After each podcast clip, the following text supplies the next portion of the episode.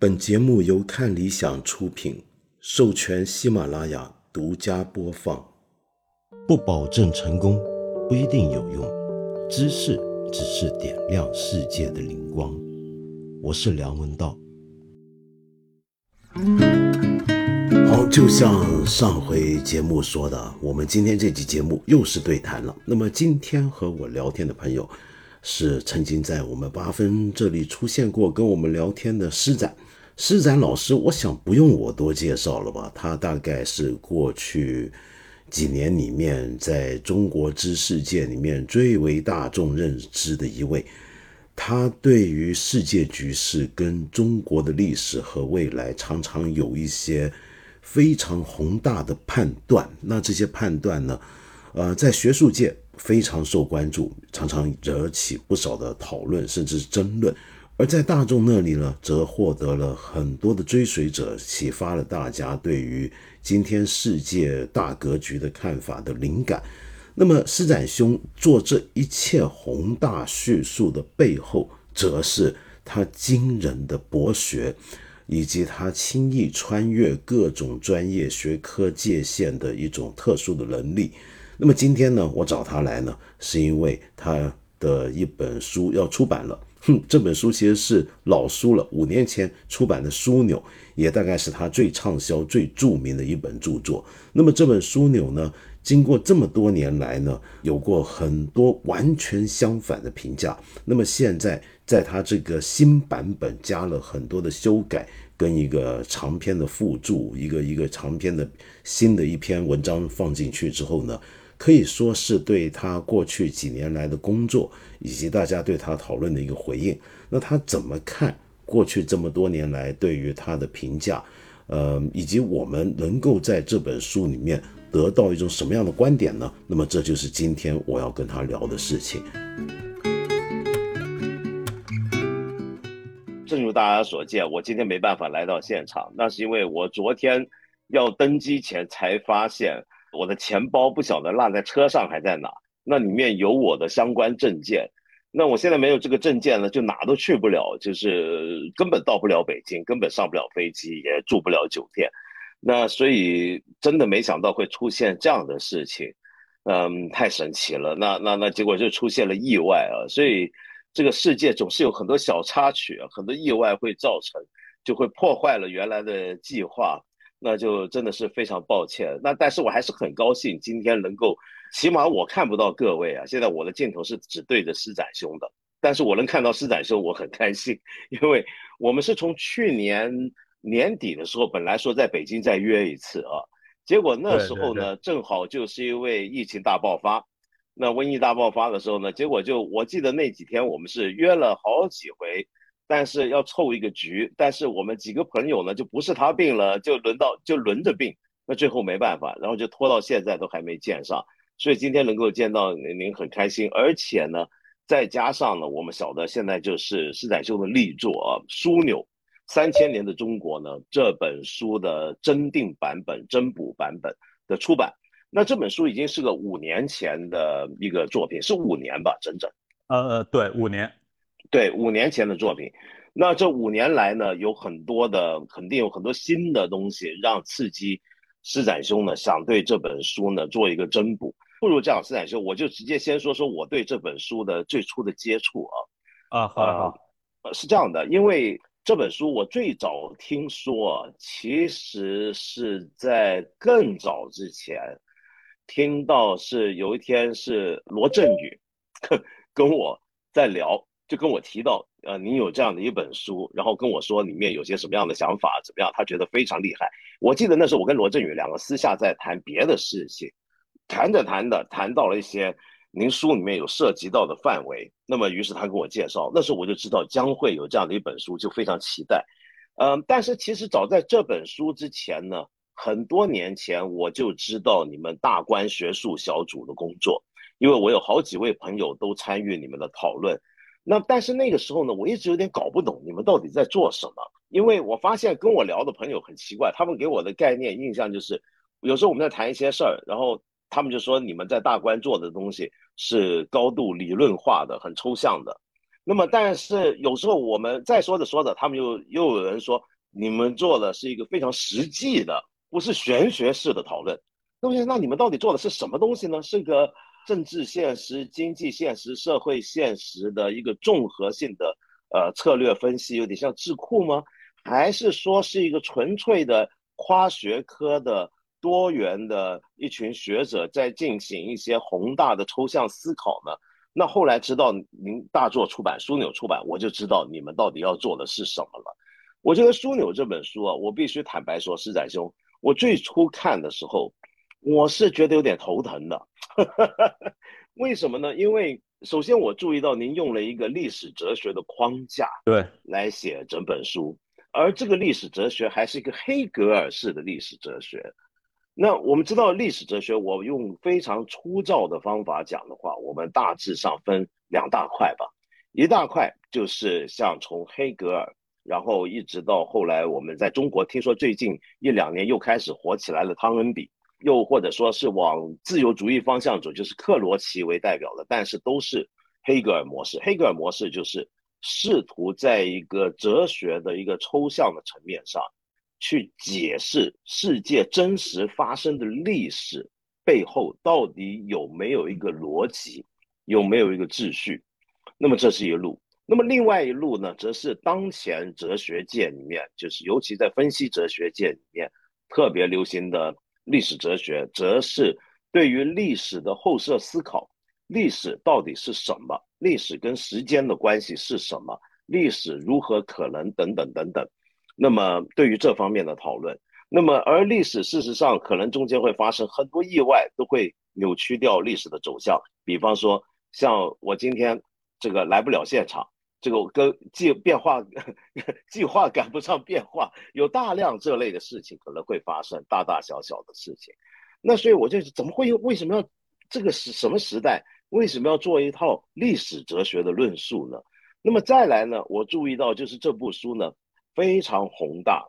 野心非常大，而且能够看得出施展兄的好学深思，里面所运用的各种学术资源之广阔与深邃。是让人非常叹服的，涵盖了我们所知道的经济学、政治学、国际关系研究、历史研究、地理，嗯，以至于哲学、法学各方面的讨论都被容纳到了这部书里面，试图在一个施展兄提出来的一个关于中国的历史哲学的，怎么样让中国成为一个世界的历史民族的。这样的一个框架来讨论，那这个呢，让我就觉得非常的震惊。我我有点搞不懂，就为什么今天有人要想这样，想要写这样的书？如果说一般会出这样的书的人呢，我觉得是什么人呢？说实话，在今天我们偶尔会在网上还会见到许多大叔的，那些大叔就讨论，比如说五千年来中华文明怎么样，世界怎么样。那么这一类大书呢，当然今天也还是有，比如说像《人类简史》，但是那是属于另一种范畴。但是否则一个人真的由一个历史哲学的角度去写这样大书，通常会被认为是一个学术上不严谨的、一个大众化的、有点闲说历史啊或者去化历史那一类的书。但是很明显，按照这本书的写法以及我所知道的施展兄过去的工作，我又觉得他不可能是这样的一部著作。所以我就是在这样的一个背景下开始去，在五年前您这本书出版时，我就读到那时候也在很多我的朋友圈、不同的学术界的朋友里面，呃，知识圈里面都引起非常多的争论，而且这个大家的解读呢很奇特，我发现是完全截然相反的。有的人认为这是一本为今天的那时候二，我们回想五年前呢，五年前的时候，我们全国上下。都最熟悉的一句话就是“厉害了我的国”，哎，好像今天这句话说的人比较少了。那那时候五年前的时候，大家都在说“厉害了我的国”，而枢纽则是为“厉害了我的国”这个讲法提供一个具有理论深度的背书。这个历史哲学就是来解释为什么我们的国厉害了，以及我的国还会如何厉害下去。那如果照着这个路子讲的话呢，那很多人就会认为这不只是替。今天很多人会担心的日益高涨、有点偏狭化的民族主义背书，同时还甚至有可能是为某种变体的国家主义背书。那么，但是另一方面很好玩，又有一些朋友认为这是一部试图去论证基本的自由主义价值观，或者某种普世价值观在今天如何能够安放在中国的具体现实当中的一部好书。那但是这两个解读是完全相反的，那我就觉得这个书太有意思了，在当时引起的这个讨论啊。那我后来读完之后。啊，我真的自己读完之后，我就感觉到，我大概能够明白，尤其是看到最后一章的时候，我就能够理解施展兄的用心啊，可以说是千里来龙，结穴在此。就是到了最后，这个书在我的理解里面要做的到底是什么呢？我举一个简单的类比啊，就前阵子我跟另一位朋友在讨论去年去世的几位当代中国思想史名家。比如说像林宇生先生，我们知道林宇生先先生呢，对于他作为一个自由主义者，他那一代的自由主义者跟我们今天遇到的更年轻的自由主义者有一个很不一样的地方。我发现今天的许多的中国自由主义者不太去，或者也可能是不太能够去啊讨论我们大家认同的某些自由主义价值如何在中国社会现实下面。或者中国既有的文化传统里面生根发芽茁壮，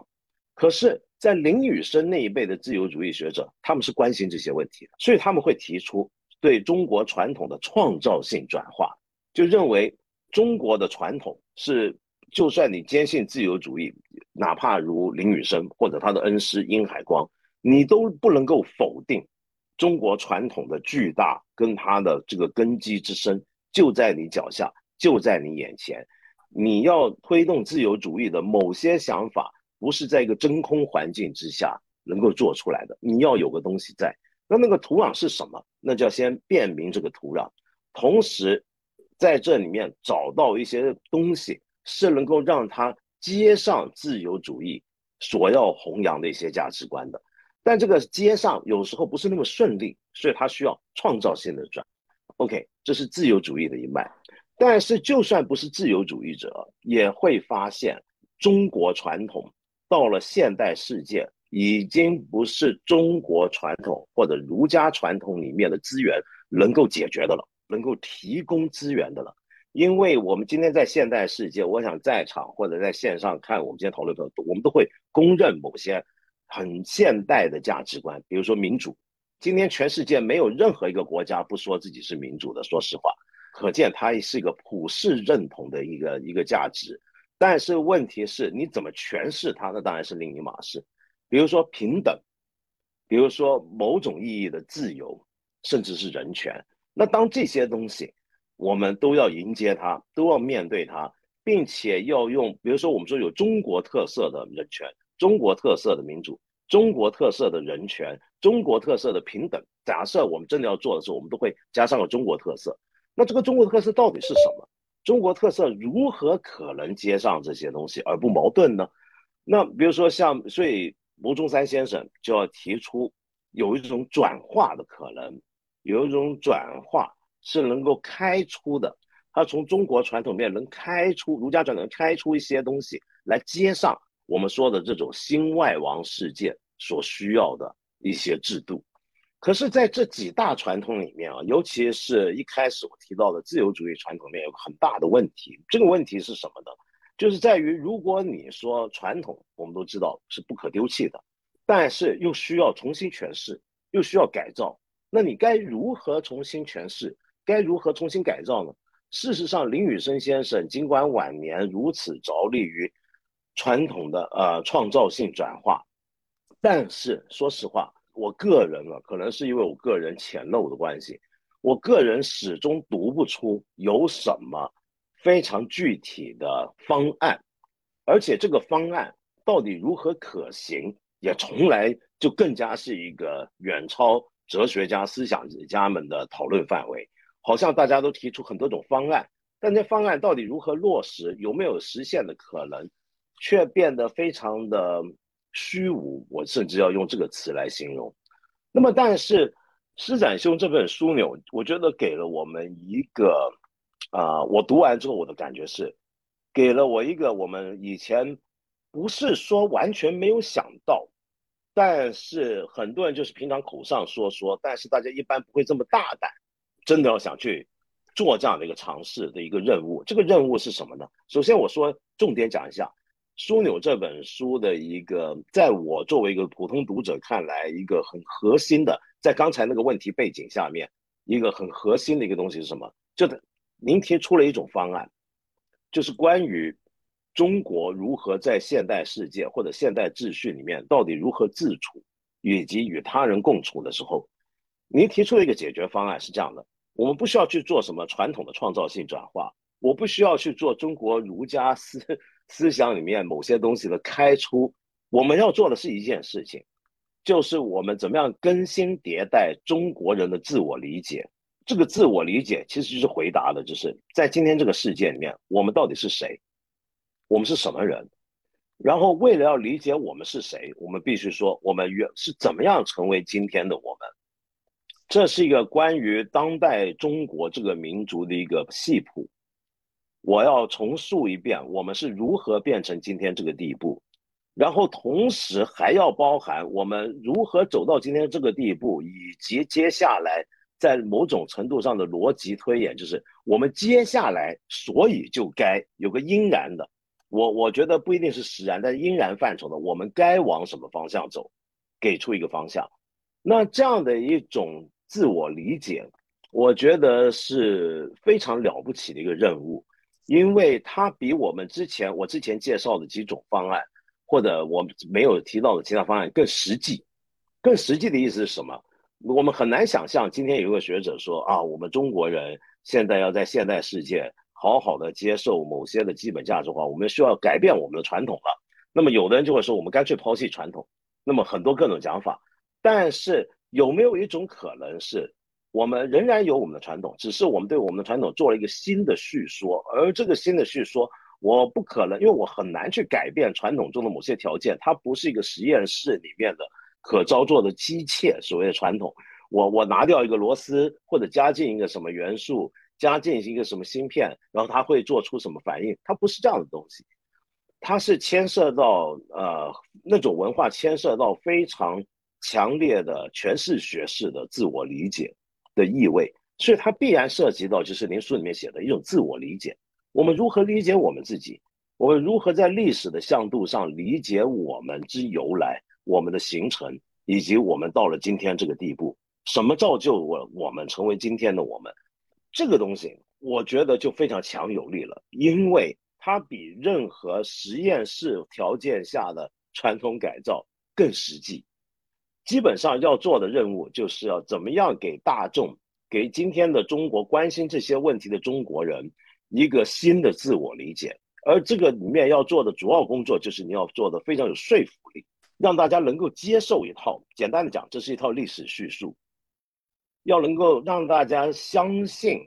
并且觉得你的历史叙述是可行的，你的历史叙述是现实的。是不论是在理性上还是在情感上，非常的情感上，这点很重要，都要接受，他才他才有机会落实。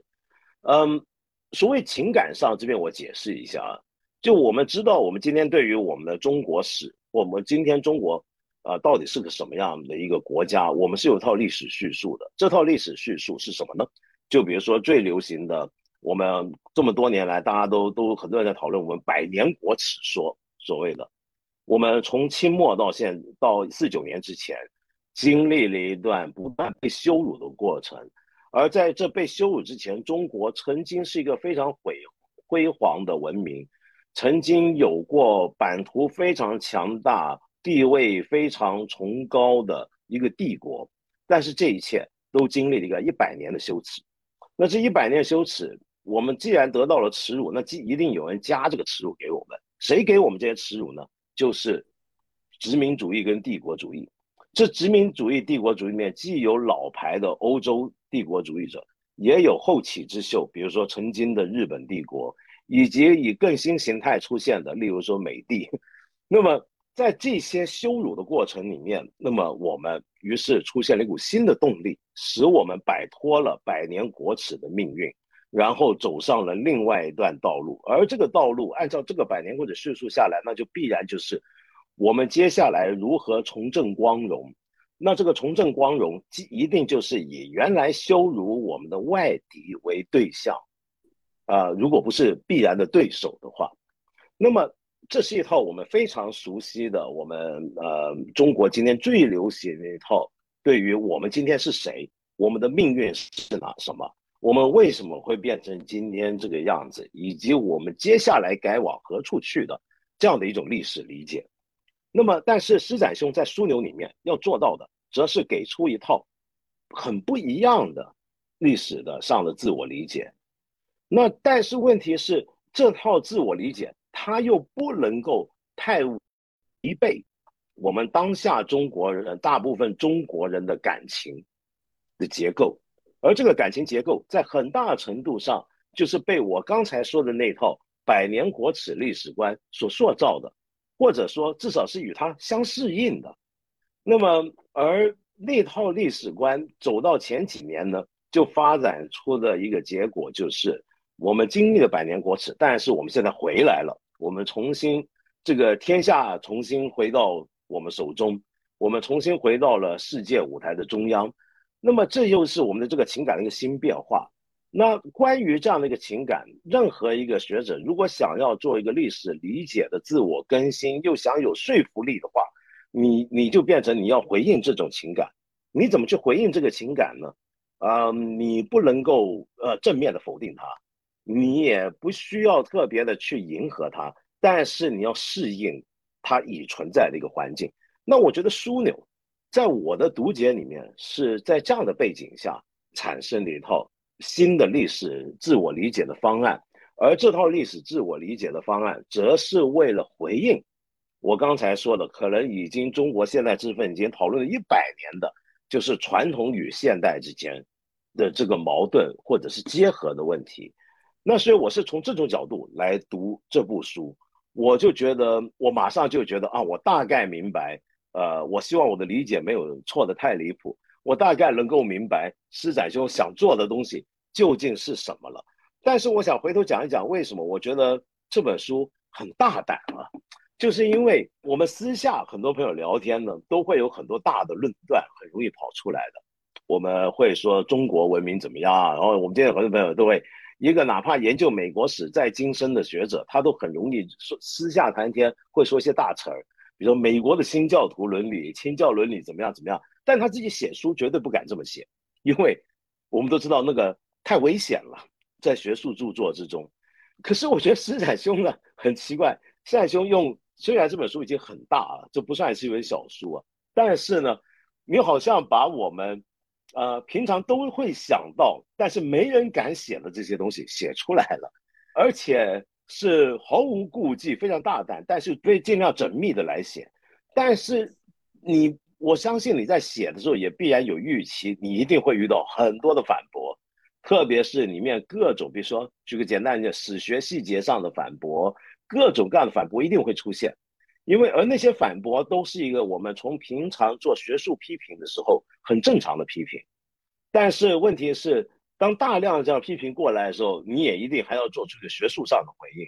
但是同时又不失这本书我刚才讲的，在我看来真正的价值，不是传统意义上的学术写作，而是试图提供一个当代中国人更新版本的历史自我理解或者自我的历史理解是什么。啊，其实历史的自我理解更好。那么，那这个是为了达到一个更高的目标。那我是这么来看这本书的。那我我就先简单讲一下我对这本书作为一个读者，我我一开始的一个读后感哈。那那这也是不不知道施展兄有什么想法？好，呃，感谢道长刚才这个呃对我这书这么高的评价哈。有有有点呃谬赞了。不过刚才道长提到的几个问题，也是这个书出版之后，呃，我遇到过的一些批评。呃，这些批评我在新版的序言里面，以及在新版增补的那一章里面，我做了一些回应。呃，然后我在这里可以简单的再说一下。首先，呃呃，刚才道长就谈到说，呃，最早听说我们这个学术共同体大观小组我们在做的那些研究，既是理论性的，然后似乎又不是那么理论性的，似乎看上去、听上去很奇怪。可能有些朋友就是呃，听我聊过我们最初的、最初的我们研究最初所受到那个启呃启发，就是法国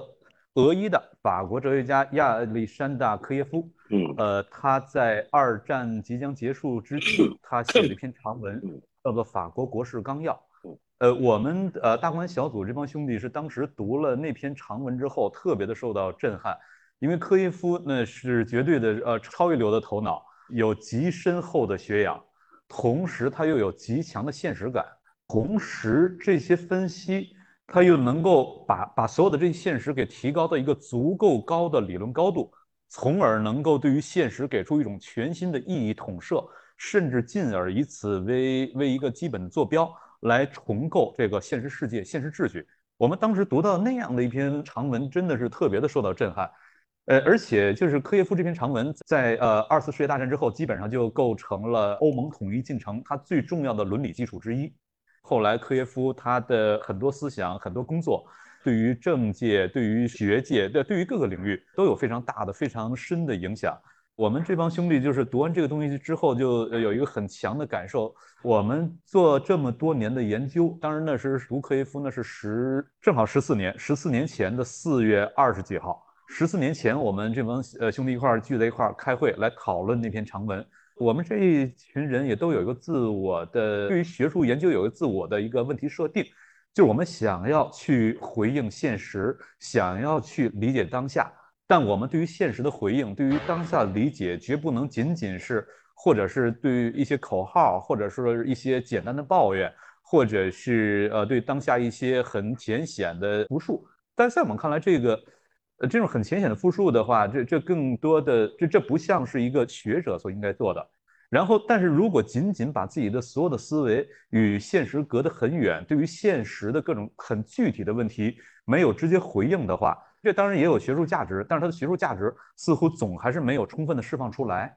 所以，当我们所有这些人一并的都有那样的一个想法，就是科耶夫他可以构成我们的一个思维模型，就是如何对于现实给出足够深刻的分析，同时能够把它提高到那样的一个理理论高度。当然，提高到那样的一个理论高度，实际上，但毕竟我们仍然是做学术研究的，仍然是学者，我们在关注现实。但是对于现实，呃，一个真实的现实社会，不同的人是有不同的使命的。对于学者的使命来说，就是为这个，呃，这又取决于不同学科了。比如，就是具体经济学的，那有可能他是要去寻找的一种更合适的一种方案。而做呃历史学的、做政治学的、做哲学的，可能就是要对这现实给出一种与现实有更切近、更本质的关联的一种意义框架。而这个意义框架，在我看来，最起码就我的个人的这种学术旨趣而言，我愿意通过一种历史哲学的写作，我来完成这样一个工作。呃，然后刚才道长就提到历史哲学的那两种路径。一个路径是黑格尔式的，呃，在纷繁复杂的表象之下来挖掘出它的历史逻辑；另外一种是分析哲学式的。分析哲学实际上，我最初开始呃研读哲学也是从罗尔斯开始了，啊，那当然了，那不叫研读哲学了，就是研读政治哲学，也是从罗尔斯开始的。所以最初也是从分析哲学这个路径进去的。但是到后来，我逐渐转向了黑格尔式的一个写法。这里首先得呃界定一下啊，对刚才道长做的那个界定，我有点小小的不同的意见。就是黑格尔式的历史哲学，他所给出、他所尝试阐述的、给出的，不是纷繁复杂的表象背后的历史逻辑，或者有些人会把这个所谓的逻辑进一步的表达为历史规律。在我看来，所谓的历史规律根本就不存在。黑格尔的哲学也不是在寻找一个什么所谓的历史规律，历史规律根本就不存在。那么黑格尔哲学它是在构，它是在做什么工作呢？它实际上是要把所有的我们的过往，因为我们是谁，是通过我们对于自己的过往的记忆而被积累出来的。嗯，但所有关于过往的记忆，我们需要为它赋予那个事儿发生了，但那事儿的意义到底是什么？这是不一样的。你不同的阐释框架，同一个事儿会有完全不同的意义。然后你过往你的所有的经历，你是否能够为它赋予统一连贯的一个意义框架？如果能够有这种统一连贯的意义框架，你就可以获得一个清晰的自我意识，从而你能够更清楚地说明白到底你是谁，以及你所要追求的那个那样的一个 desirable 的目标，那样的一个世界，那样的一个方向究竟应该是什么，从而你所有的这一切，它可以为现实的很具体的政策、很具体的方案，它对错好坏等等，为所有这些给出一个统一连贯的判断标准。所以，在这个意义上，我对黑格尔历史哲学写法，我对他的一个理解，他不是探寻什么历史规律，历史规律，反正我个人我不认为它存在。他在探寻的是一个统一连贯的呃意义框架，用它来把我们过往的所有的记忆、所有的经历，甚至还包括那些事儿都经过了，但哪些是需要被我们共同的记住的，哪些是需要被我们共同的遗忘的。所谓遗忘，不是说你真的遗忘了，你要完全遗忘，你都不知道你忘了。所谓的遗忘是那个事儿，实际上你没有忘，但是那个事儿你放下了。那么什么事儿会被你共同的记忆？什么事儿会被你共同的遗忘？所有这些背后都包含着你对于究竟我是谁这个这样一个事情的呃理解，这样一个事情认定，也包含着你的一种基础的价值取向、价值观的一个判断。通过历史哲学是把这样的一个意义框架给构架起来，而不是说去探寻什么。呃，某种意义上，这种意义框架，它当然是对于应然的一种表述。它虽然是以历史作为它具体的写作素材，历史本身看似是实然的，但是在历史哲学的写作当中，它以那些历史作为写作素材，但他实际上要导向的是一个应然的框架，是我们对于我是谁的一个期许。这就有点类似于我最近那个讲座经常打比方，我说类似于男生长大了之后喝酒跟人吹牛，说哥们儿当年多厉害，在唐山一个人单挑四个。但是你你怎么在吹，实际上就意味着你认为理想当中的自己应该是什么样的，于是那个就会构成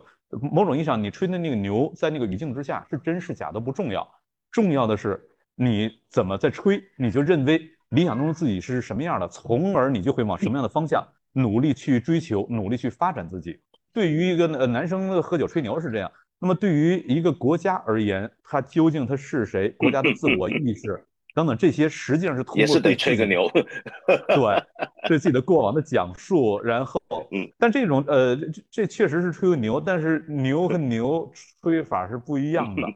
有些牛吹完之后给自个儿挖坑了，那个有些牛吹完之后，那是自己会激发自己努力去兑现，但有些牛就给自己挖坑了。在这些吹的牛里面，谈到就是它是要对你所认可的价值。呃，价值方向，你所认准的自己是谁？你要有一个应然的勾勒规划。但所有的这些，它都有一个前提，就是很多朋友都知道，我是学法国大革命史出身的，就是我写中国关于中国历史，实际上是一个半路出家的一个写手。我是做法国大革命史出身的，而在法国大革命时期，恰好是我们今天所知道的所有的意识形态，所有的 ideology，就是在那个时候出现的，无论是自由主义。保守主义、社会主义，以及跟他们在一个不同位阶上的民族主义，就是甭管什么主义，都是在那个时候出现的。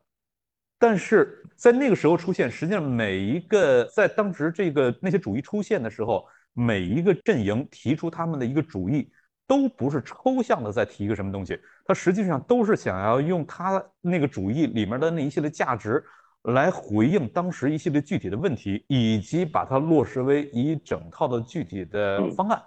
只不过过了大革命到现在过了两百多年了，过了两百多年之后，整个社会、政治、经济等等变得越来越复杂，而那些主义本身没有经过，就是那些主义的叙事叙事框架没有经过太多的演化，它的演化的速度远远跟不上我们的这个今天的社会、政治、经济的演化速度。我不是说那些主义的那个原则，呃，那个过时了，原则是没有过时。简单的用当时的那种说法来说那些原则，那么这些原则对你这个社会而言就会变得非常抽象、非常外在，仿佛你说的是，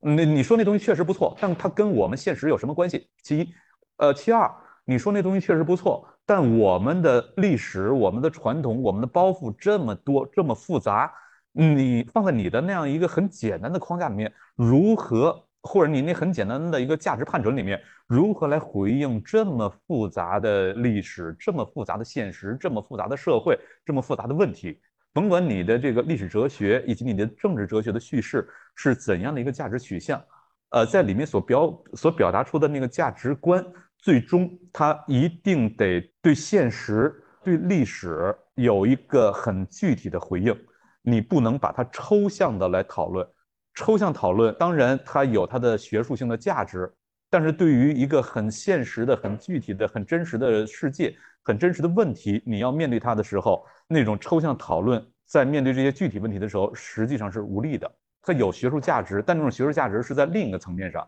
它不在对我们那个呃很真实、很具体的现实的回应上，在这个层面上，抽象讨论是很无力的。这也是我对今天很多甭管是哪个阵营的很多讨论，我都觉得很值得往前迭代。我对那些讨论都不大满意的一个原因所在，就在于甭管是哪个阵营的，他对于价值的讨论都陷入了到一种抽象的讨论。那它跟我们的现实有什么关系？我们很具体的一个一个的人，我们很很具体的一个一个的处境，我们很具体的身边的苦难，我们很具体的这种呃现实的冲突等等，所有这些。你面对那些呃面对那些抽象的概念的时候，只能保存在象牙塔里面了。你是无力回应那些很具体的苦难、很具体的冲突和问题的。所以我会尝试以这样的一种方式来构造这样的一个历史哲学叙事、历史哲学的写作。我想要尝试去构建一种新的关于究竟我们是谁这样一个身份叙述，就是我们的共同身份叙述，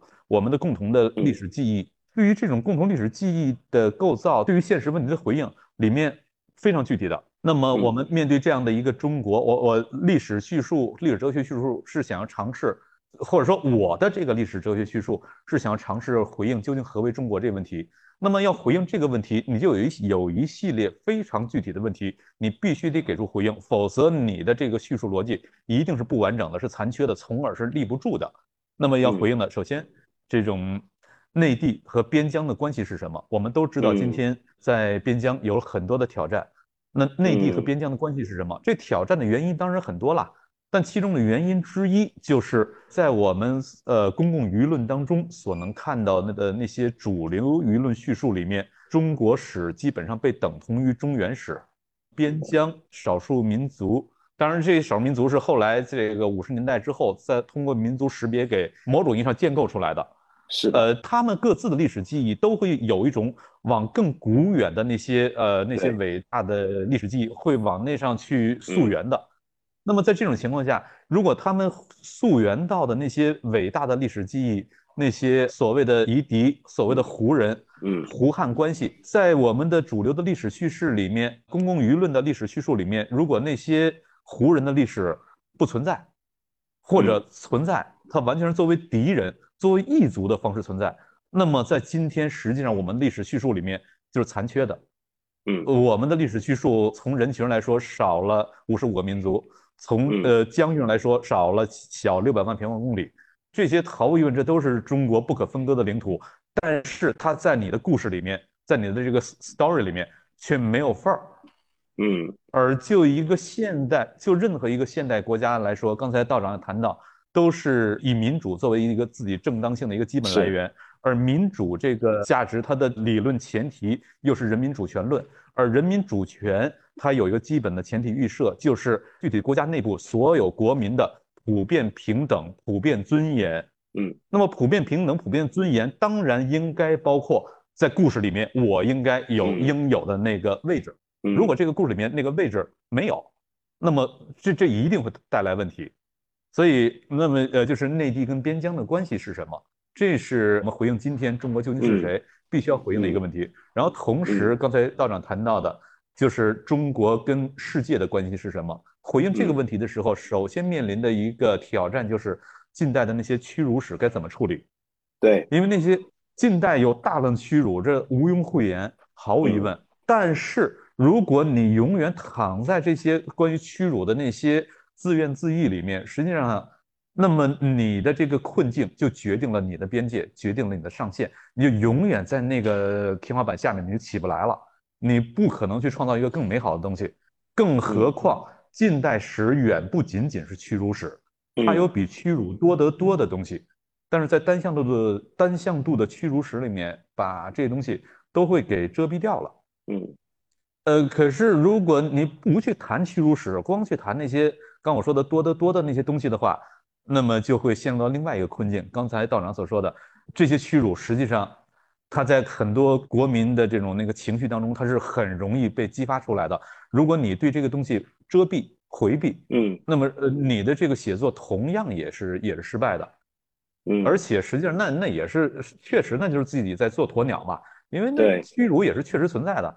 所以这也是好多朋友在质疑，问我为什么你要用黑格尔式的哲学、历史哲学来做你的理论架构，来构建这样的一个历史哲学的叙事框架。我说，黑格尔哲学，就我有限的哲学阅读而言，是我发现的所有这些哲学里面，对于后发国家来说，当然首先这还得是有过有过伟大历史记忆的后发国家。嗯如果没有过任何伟大历史记忆的话，作为后发，呃，有可能你就颓了。这这我们见过的也不少，对。嗯，但是有过伟大历史记忆的，他不会颓，他想嗯去、想去让自己重新振作起来，但是他确实又是后发的，他有过大量的屈辱记忆，有过大量的创伤，那么这些嗯创伤如何消化？如何嗯超越过去？如何迈过去这个坎儿，让自己能够往前走，能够把它走得更远，走得更精彩、更漂亮？就我有限的哲学的阅读而言，黑格尔哲学在我的阅读当中是最强大的一套哲学框架，能够把所有这些东西给出安顿。在黑格尔的那个哲学里面，他的精神现象学，那我是花了很大的精力呃来认真的啃，啃得非常痛苦。但啃完之后，那个那当然就有打通任督二脉的感觉了。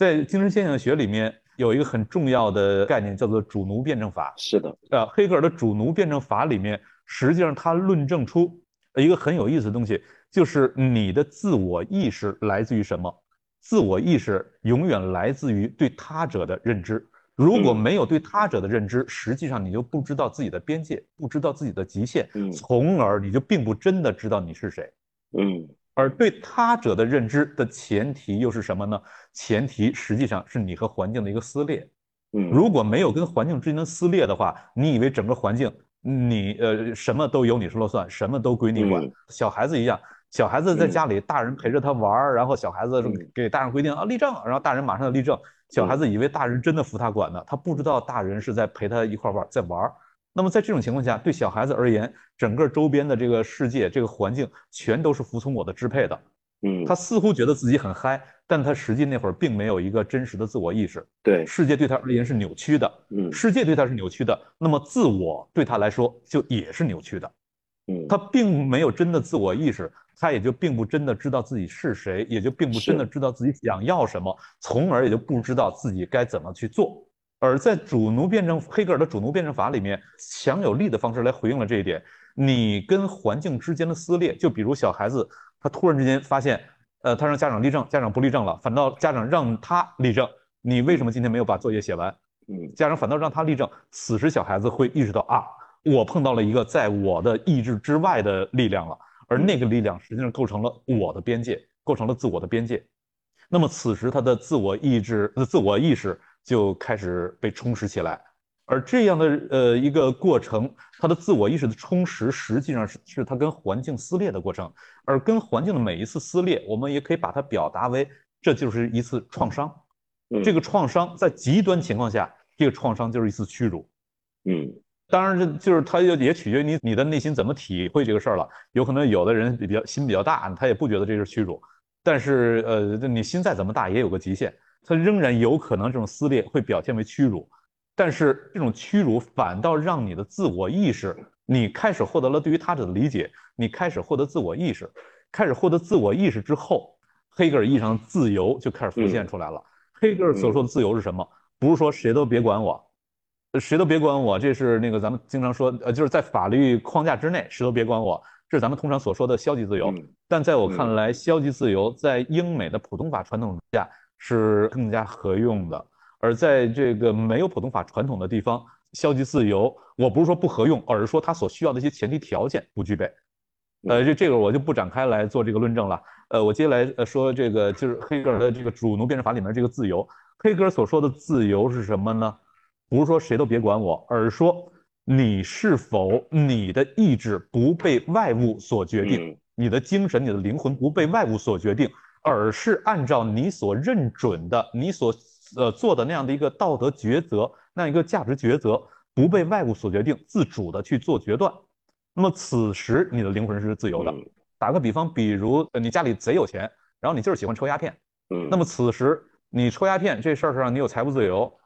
呃，而且咱假设这事儿在呃当时还不违法的时候，因为在以前抽鸦片是不违法的嘛。那么在不违法的情况下，你家里贼有钱，你可以鸦片自由，你先抽鸦片。但是在黑格尔的意义上，你并不自由，因为你的灵魂已经被鸦片所决定了。你真正自由，要让你的灵魂能够摆脱外在的决定，而是真正的服从自己内心的道德抉择。有可能你抽上了之后，你也想摆脱它，但你就是没有能力去摆脱它。你觉得很讨厌，但你就是戒不掉。那么这这种情况，你就你就没有自由。而黑格尔在主奴辩证法里面有一个特别有意思的那个东西，他就说，在一开始，所有人跟环境之间都觉得我的意志可以支配一切，都像那小孩子一样，他觉得这个一切都服从于我的意志的支配。那么在这种情况下，都这么呃嚣张的时候，肯定就会打起来。在打起来的之前，每个人都觉得世界都受我的支配的时候，实际上每个人自我意识都没有生成，因为他都没有获得一个对于他者的理解。从而也就没有自呃对于自我理解，那会儿自我意识都没有生成，然后就是打起来之后，有的人不怕死，有的人怕死，最后不怕死的把怕死的给给打服了，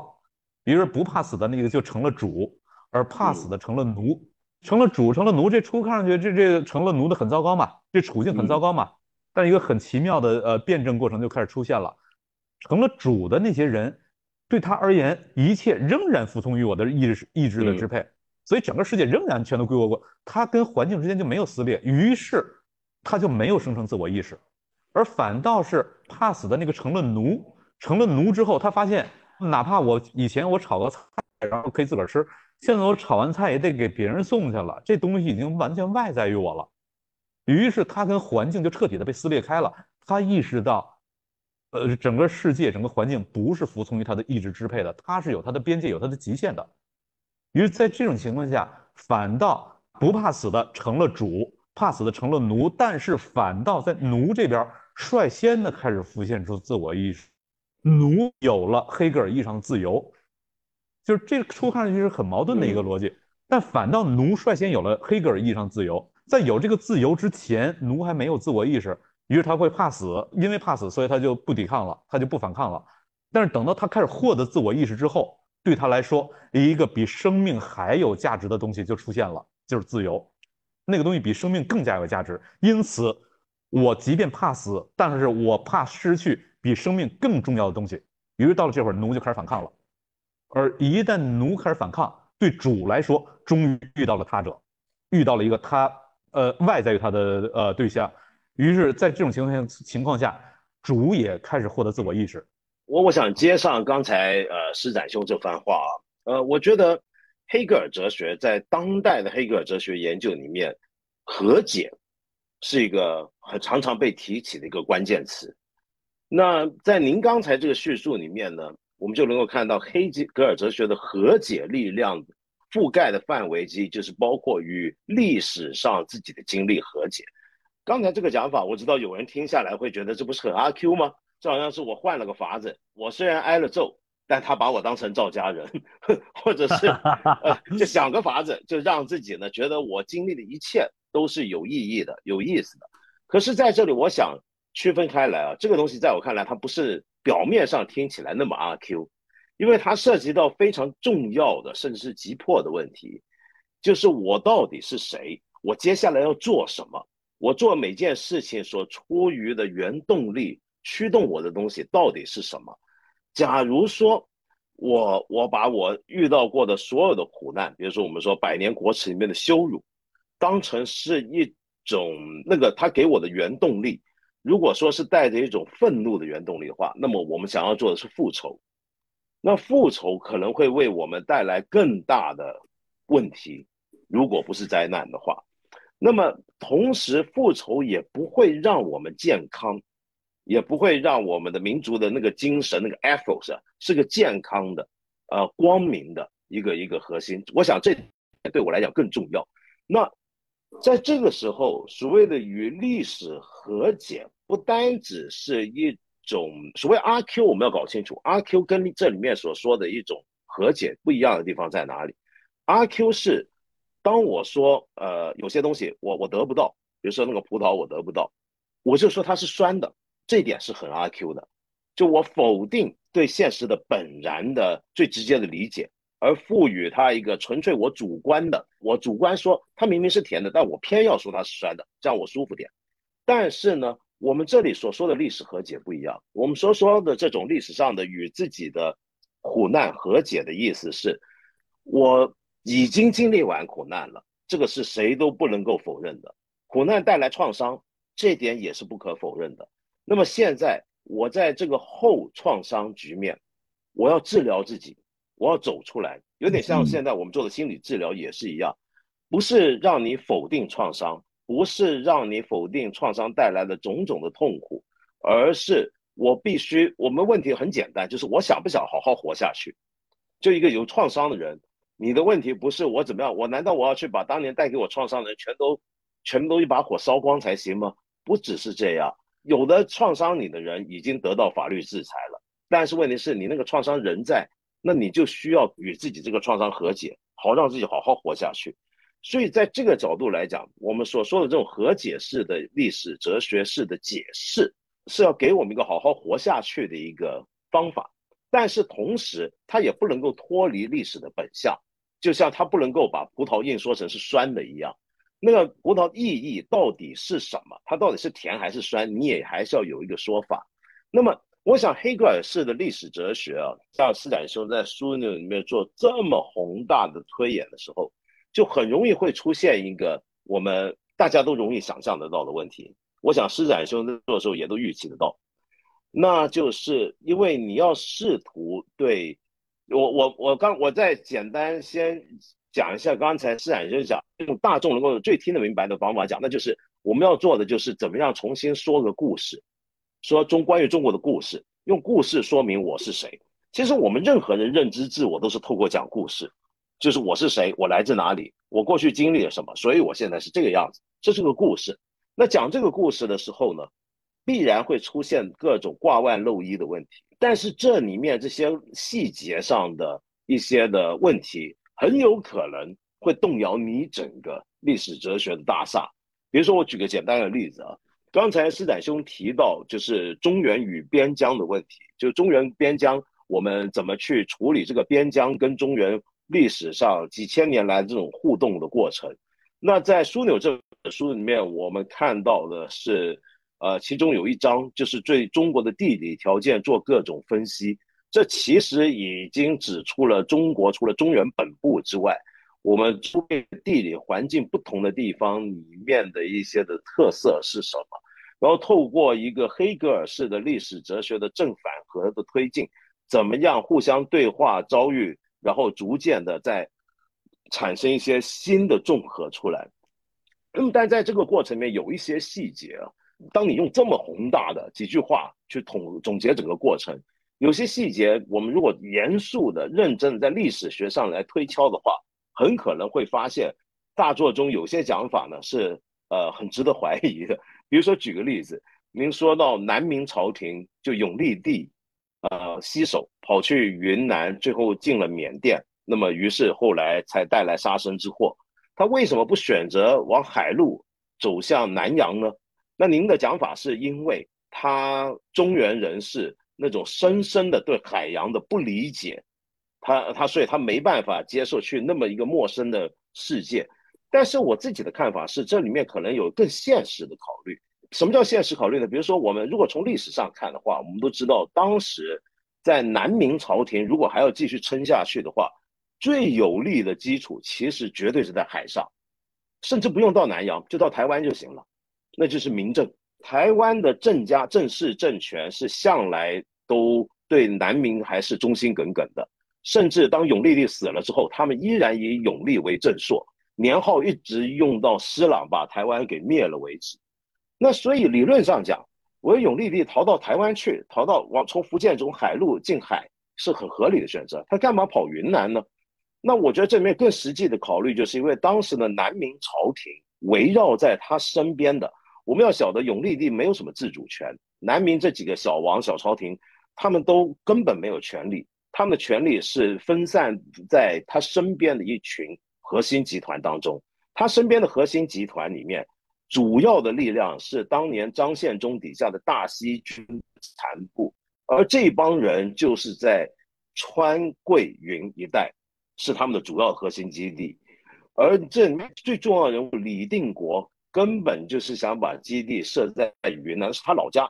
而且云南也有现实好处啊，因为云南出白银了，就是我们知道在当年中国全国缺白银的情况下，其实云南我我觉得如果换做我们今天，说不定也会去云南，钱多嘛，我在那里能够发展一定的经济实力出来。然后再来呢，就是缅甸，最后跑到缅甸也很古怪，因为缅甸跟明朝关系不好，但是缅甸偏偏是当时东南亚国家里面实力最强大的一个，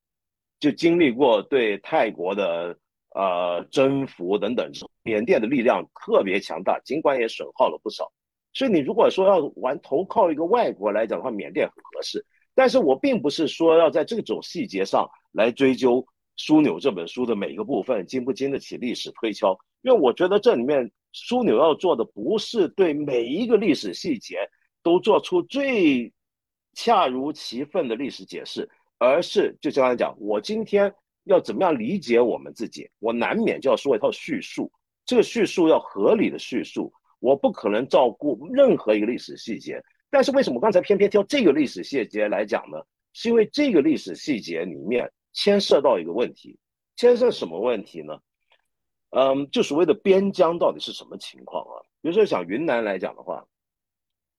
我们今天很容易想象云南就是我们中原本部，在我们刚才您说的我们中国一向讲给自己听的历史故事，这都是西南地区。我们整个近现代史基本上就是对西南的这些呃某种意义上的改土归流的。一个一个扩大跟延长版本，然后到最后终于搞定，云南成为一个省了，然后里面所有少数民族都进入到我们中华民族大家庭之中，一切问题都解决了，再也没有他们独立的小土邦、小土司、宣慰司都不存在了。那么，但是问题是在历史上看，这个地方它从来就不只是中原边疆，它从来就是它的另一重身份，或者换一种完全不同的自我理解的话，那它就是东南亚。内东南亚半岛上的曼陀罗体系中的一部分，那这里面曾经出现过非常强大，在整个体系里面都具有相当宰制地位的，像南少国，一直到后来的大理。那么这些地方，所以它他的那种星罗棋布的，呃，部落化的那种状态，其实原来有他自己一套政治空间，跟他适应的经济空间。只不过那个政治空间并不是施展兄在书里面所说到的，我们现在理解这种政治空间。我们再来看另一个问题，就是讲到东南亚的问题啊，东南华人呃特别多这边，我觉得施展兄书里面有一段讲的很精彩。您说到，嗯，在东南亚的这些呃华人里面，比如说一个福建人去了马来西亚，他并不会觉得自己离家。他觉得他还在家里面，为什么呢？因为马来西亚那个空间，生他的社会空间，只不过是他福建老家空间的一个延伸，他并没有一种离家感。在某种意义上啊，虽然他还是离开老家，但是他不认为那对他来讲叫用我们现在话讲叫出国，没有所谓出国的概念。但是您说到一点，说到这样的一个社会空间跟政治空间是不重合的。可是如果我们换一个角度讲，从东南亚为核心来看的话，整个情况又不一样了，因为这些华人他生活在东南亚的时候，他是处在几重的政治秩序当中。一方面有中原帝国的政治秩序，跟他的社会空间是不重合的；但是另一方面，他在当地又在当地的各个印尼、马来西亚的苏丹国之间周旋，以及最后进来的荷兰、英国。这种殖民帝国的力量，他们在这三种政治秩序之间、政治空间之中游走，来创建自己或者经营、改变自己的社会空间跟经济这块东西呢，以及刚才我讲的云南，甚至我们最近几年，因为大家谈新清史，讨论很多的内亚，就草原问题，我觉得都能够说明一点什么呢？就。因为您在书里面有个有给我的一个印象，就是您说这几个地方都出现了某种政治空间、社会空间、经济空间，就您用的词语，如何去相互协调，或者他们统不统一之间会出现问题。但是在历史上，我觉得这是我个人的看法，可能是错的。在历史上，其实世界上绝大部分地区都没有出现过政治空间、社会空间、经济空间充分三个空间完全合一的情况，因为这是一个现代民族国家诞生之后，我们才有的想法，才觉得这些空间是应该充分合并的。就民族国家是一个巨大的容器，这个容器里面就应该有它自己的社会秩序。有它自己的经济结构，而跟别的国家是以民族国家的主权领土范围为边界划开的。但这个是一个非常现代的想法，而在现代世界以前，其实绝大部分都不是这个，绝大部分地区都不是这个样子。所以您书里面提到的西南地区、呃中亚地区、草原地带和东南亚的我们沿海的地区，其实最好的说明我们以前大部分世界都是这个样子。那么在这个情况底下，那么当我们说他们如何逐一的透过某种的历史辩证过程整合进一个中原本部为核心的中原秩序的时候，这里面很容易就会出现一个问题，就是这些地方的人他可以完全换一个不同的叙事来讲这个故事，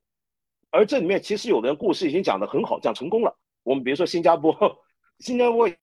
已经为自己找到了一个新的故事，来说明为什么在民族国家之后，我们可以离开所谓的一群华人离开中原本部，在海外建立新的国度。所以这里面会带来一个很大的一个挑战。我不知道施展兄您怎么看这个问题？好，呃，感谢道长的这个评论。呃这里面前面的那个关于阿 Q 的评论，我可能有一些更进一步的想法。然后后面这个部分，实际上我是。我是很很很认同的哈，就是前面说到这个呃，关于屈辱、关于创伤的理解，说这这不是阿 Q 嘛？然后道长说用到了一个词和解，呃，在我看来，可能和解这个词的力度太弱了。我想谈的是超越。所谓超越什么概念呢？就是阿 Q 他的一个问题在于，那个赵老太爷打了他之后，他就说那个这是儿子打老子，于是他心里就释然了。呃，这当然这也不叫和解了，就是这哥们儿呃想开了。也不是想开了，反正就是那个自个儿骗自己嘛。但是赵老太爷还是赵老太爷，没有变化。而呃，黑格尔那个主奴关系里是什么？是奴因为获得了自我意识，于是开始反抗，而这个反抗过程使得主也开始获得自我意识。如果奴一直不反抗，主实际上不会遭遇到他者，于是主也就没有自我意识。因此，黑格尔他一直在强调，就是说在主奴关系里面，因他成为奴，于是他反倒先获得自我意识。然后又因为奴获得自我意识，主才有机会获得自我意识。如果一开始没有奴的这个自我意识的话，主的自我意识也是没有的。那么主和奴不断的互相对抗的这个过程，是所有人获得自我意识的过程，是所有人获得普遍解放的过程，从而它是一个自由的普遍的成长史。只不过这个普遍成长史，它是要通过所有人不断的与自己的环境撕裂，不只是这个呃弱势一方他在与环境撕裂。等到弱势一方开始反抗的时候，弱势一方就成了强势一方所要面对的这个跟他撕裂的环境了。所以所有人都在遭遇到这样的一个呃撕裂过程。呃，在这个意义上，这个过程不是阿 Q 他在呃那个给自个儿找一台阶，而是呃如果他要不再是阿 Q 的话，他可以通过一个反抗过程让赵老太爷。也不再是原来的赵老太爷，那么阿 Q 也不再是原来的阿 Q，他们共同的成长到一个新的新的状态，所以这也是我在书里面说到的多元互构的这个逻辑。多元互构，我在书里面在谈中原草原、西域高原所有这些板块彼此之间在互构。嗯，呃，那么同样的，中国跟世界也是在互构。世界对中国在近代所带来的那些屈辱、那些创伤，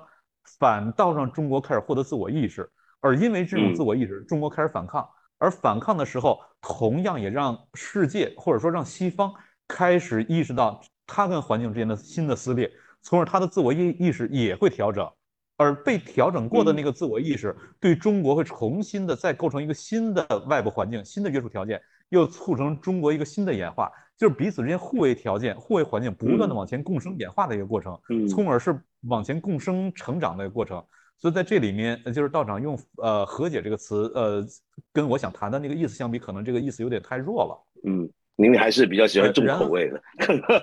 啊，对，呃，口味还是要重一点。然后说到这个第二个问题，就是社会空间、经济空间、政治空间大概很少有重合的，这个我是完全认同的。历史上确实是极少有这种重合的现象，但问题是，历史的写作是有那些重合的现象的地方的人来写作的。当然，我说我说的很具体，就就就是在中国啊啊，我说的就很具就就在中国。对我在这个书的写作里面，我也努力要谈对于长城以塞外的那些边疆，它的政治空间跟社会空间不重合，这个咱们呃咱咱本能就能感受到。但是我谈我之所以要花精力谈南洋，当然里面您刚才举的我南明的那个例子，说李定国的这些要素我没有考虑进去，那这个这肯定是个 bug。但是我里面不止谈了南明，我还谈了南宋呢。南宋宋末帝他可是宋末帝可是真实的往南洋去了，但走了一半又回来了，因为对他来说，我不只是要活下去，我还要作为一个皇帝活下去。我光是活下去的话，对我来说这事儿没有意义。所以他走了一半又回来了，只有回来才能作为皇帝，即便不能活下去，但我是作为一个皇帝死去。而我走到南边的话，我只是作为一个普通人活下去，对我来说这这就没有意义了。但不是说非得当皇帝啊，而是说他身上，他是他身上是一个更高的这个秩序的一个象征，他想把那秩序给传承下来，哪怕这个秩序最终传承不下来，我要让这个秩序以一种壮烈的姿态走入到历史，从而它可以构成未来的某种种子，所以他他还是会回来。当然这这个话说的有点远了，呃，但是那个呃，在南阳这边确实，我在书里面道长也也注意到了，我谈到那些。福建人啊，两广人啊，去到南洋，去到马来，去到印尼，什么？他们社会空间没有离开，比如感觉并没有离开家，他最多是丧失一点政治身份，但是他另外一个身份仍然是完整的。于是，我呃着力的来讨论呃南洋的这个方向，汉人的视角来写作历史的时候，他仍然是遮蔽到一个大的问题，就在于那即便是对汉人，他也不是在所有地方都是政治经济空间。政治、经济、社会三个空间是合一的，实际上这这三个空间合一反倒是特例，而根本不是常态。不合一才是常态，合一反倒是特例。只不过对于我们而言，刚好我们的历史是由这个特例的这一片地方的人来书写的，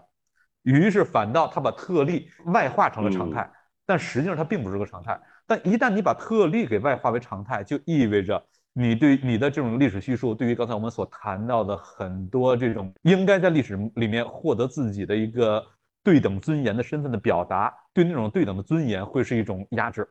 会是一种遮蔽，从而它实际上对于一个现代的人民主权国家的构造，这种人民主权国家的构造，过去的很多讨论当中，往往只注意这个它是需要有一个它的法理基础是什么。或者说它的一个制宪过程是什么？因为法理基础最终要表现为一个制宪过程嘛。是。但是很少去关注到，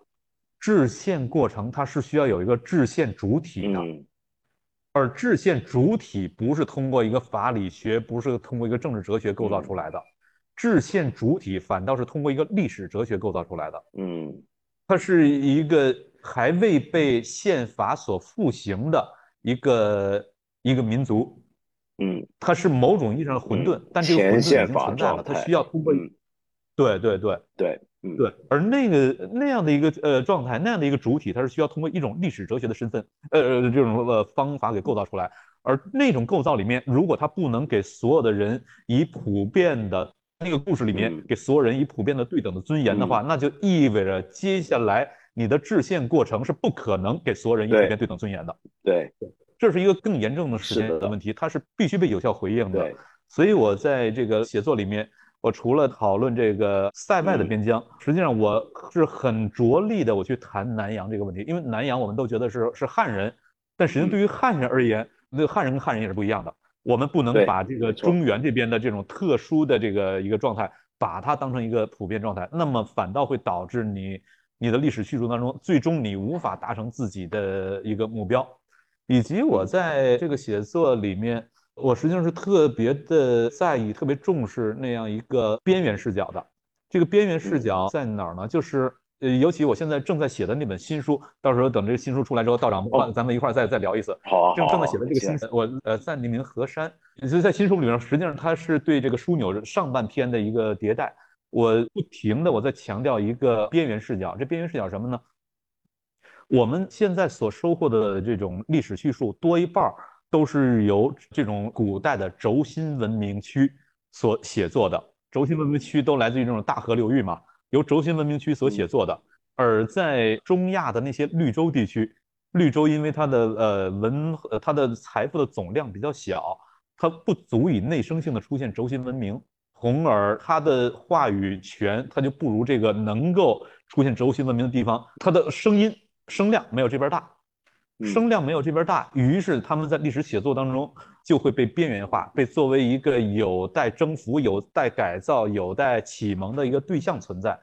但是实际上，我们仔细去看的话，会注意到轴心文明区，因为它的财富总量足够多，于是它能够出现轴心文明。但也正因为财相财富总量多，于是它会自给自足，它能够自给自足。而只要自给自足，你就没有对外交往的动力。于是你有可能自个儿就就搁这儿了，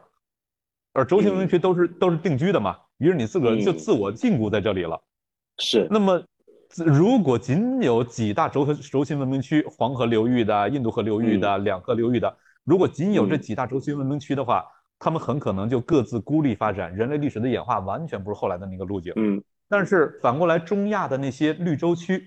正因为它小，它没有办法出现财富总量小，出现不了轴心文明。但也正因为小，它不能自给自足，于是它必须得通过对外交往获得它生存必要的一系列的资源。嗯，所以就轴心文明区没有对外交往动力，反倒是这些绿洲区有足够强的对外交往动力。而他们交往对象是谁呢？就是几大轴心文明区，连通这几大轴心文明区进行远距离的贸易，因为只有远距离贸易才赚钱嘛。你在那种中亚绿洲那种地方，它要每一个贸易都要穿越大沙漠、大戈壁。呃，那风险非常高，你必须得有足够高的风险溢价，你这贸易这这这事儿才持续得下去。嗯，那就足够高风险溢价只能来自于远距离贸易，离得越远，意味着这个东西在远处越稀缺，从而它的价格才越高。嗯，你赚的才越多。所以它对中亚绿洲区来说，一定是它会进行大量的远距离贸易，而远距离贸易的结果是什么？把这几大轴心文明区给衔接起来了，于是。因为绿洲区的存在，既推动了物质的这种呃远距离的交换和流动，嗯，同时文化观念也一定会伴随这些贸易过程形成大规模的流动，嗯，从而正因为绿洲区的存在，才让这几个彼此孤立发展的轴心文明开始发生了交流，开始发生了交往，甚至开始发生融合，人类历史因此才连为自古以来才连为世界历史。而不是各自孤立的几块儿，所以在这种情况下，我们把视角切换到这样一个边缘视角的话，你就会获得一个更加整全性的对于历史的理解，而不是你仅仅把自己锁在那个刚才咱说那什么政治、经济、呃这个社会三个空间所合一的那那种中心视角，它有话语的强势，但这种话语强势恰恰遮蔽了你对于真实世界的理解，从而。对于我们就现代国家、现代政治而言，你的自我身份建构，你是需要找到自己跟世界之间的一种这种一致性的，这种内在一致性的。而这种内在一致性，刚咱们谈的那个制宪权的主体，它需要通过一种历史叙事构建起来，也就意味着你需要寻找到你在历史上你跟世界的一致性，这样的一种制宪权的内在具有普遍对等尊严的主体才能够构建起来。所以，我们我在写作里面，我是刻意的去。突破那种中原本位的视角，我努力去寻找一种边缘视角，在这种边缘视角里面，我尝试去构建一个更大的呃写作更大的一个意义框架。同时，刚才道长谈到了这个南洋，实际上在我的这种理解里面，中亚那边沙漠戈壁，它就是一种特定意义上的大海，嗯，而那些绿洲就是绿洲就是岛屿，而在南洋这边，大海就是特定意义上的沙漠。那些一个一个的城邦，一个一个的这个贸易小岛，类似于沙漠上的绿洲，他们都是在它的这种历史哲学的意义上，它都是有一种绿洲属性的。嗯，呃，实际上包括像刚才道长谈到的，呃，云南那边也是一样的，在整个东南亚那些海岛上，那不不用谈了，海岛上它它全都是一种贸易城邦、绿洲城邦的状态。嗯，东南亚的陆地地区也是类似的，因为东南亚的陆地地区。它相当大的部分是横断山脉的一个延伸，对，而横断山脉有重谷，嗯，对，横断山脉有个特征就是山特别高，然后峡谷很窄，你在峡谷里面走了很远，你会遇到一个相对宽敞的坝子，这个地方就是聚集了一批人，但出了这个坝子往前走又是非常窄的峡谷，然后再走很远才到下一个相对能够呃呃那样一个坝子。于是它的整个的这种人的聚集结构、它的空间结构，以及它所能够带来的这种社会跟经济以及文化效应，也是一种绿洲效应。所以在东南亚这边，它就是甭管是陆地上还是呃海洋上，它都是在有一种政治哲学意义上的、历史哲学意义上的绿洲性。那么我会着力的从这种内亚的绿洲性和这个东南亚的绿洲性，从这个两个方向，我来关注历史，来尝试构建一种新的历史哲学写作，以便把我们前面所说的这种，因为创伤不仅仅存在于中国面对世界，它实际上同样存在于这些被忽视的边缘面对中心，而在中心的历史写作里面，因为他自己的创伤，他往往忽略了他给别人带来的创伤。是的，没错。实际上，那些边缘地区，他就面临着双重创伤，而这些双重创伤需要把他们全都给超越过去，在一种互构的结构当中超越过去，才有可能往前走，我们才能够真正的达到一个我们想要的方向、想要的世界。刚才道长谈到，比如新加坡的华人，他就会有一种不同的历史叙述。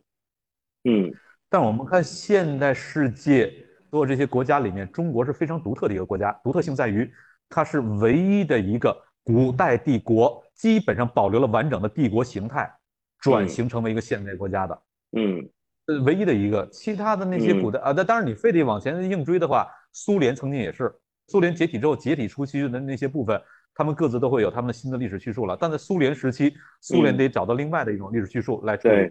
那么在它解体之后。当然，就是今天俄罗斯内部还是有一些少数民族，它还是面临这样一个问题。但是，毕竟它的经济形态跟它的那种那个社会形态那种复杂度没有中国这么大。从而就是在这个意义上，中国我几乎可以说它是唯一的，或者你把俄罗斯加进来，世界上仅有的一个半的国家，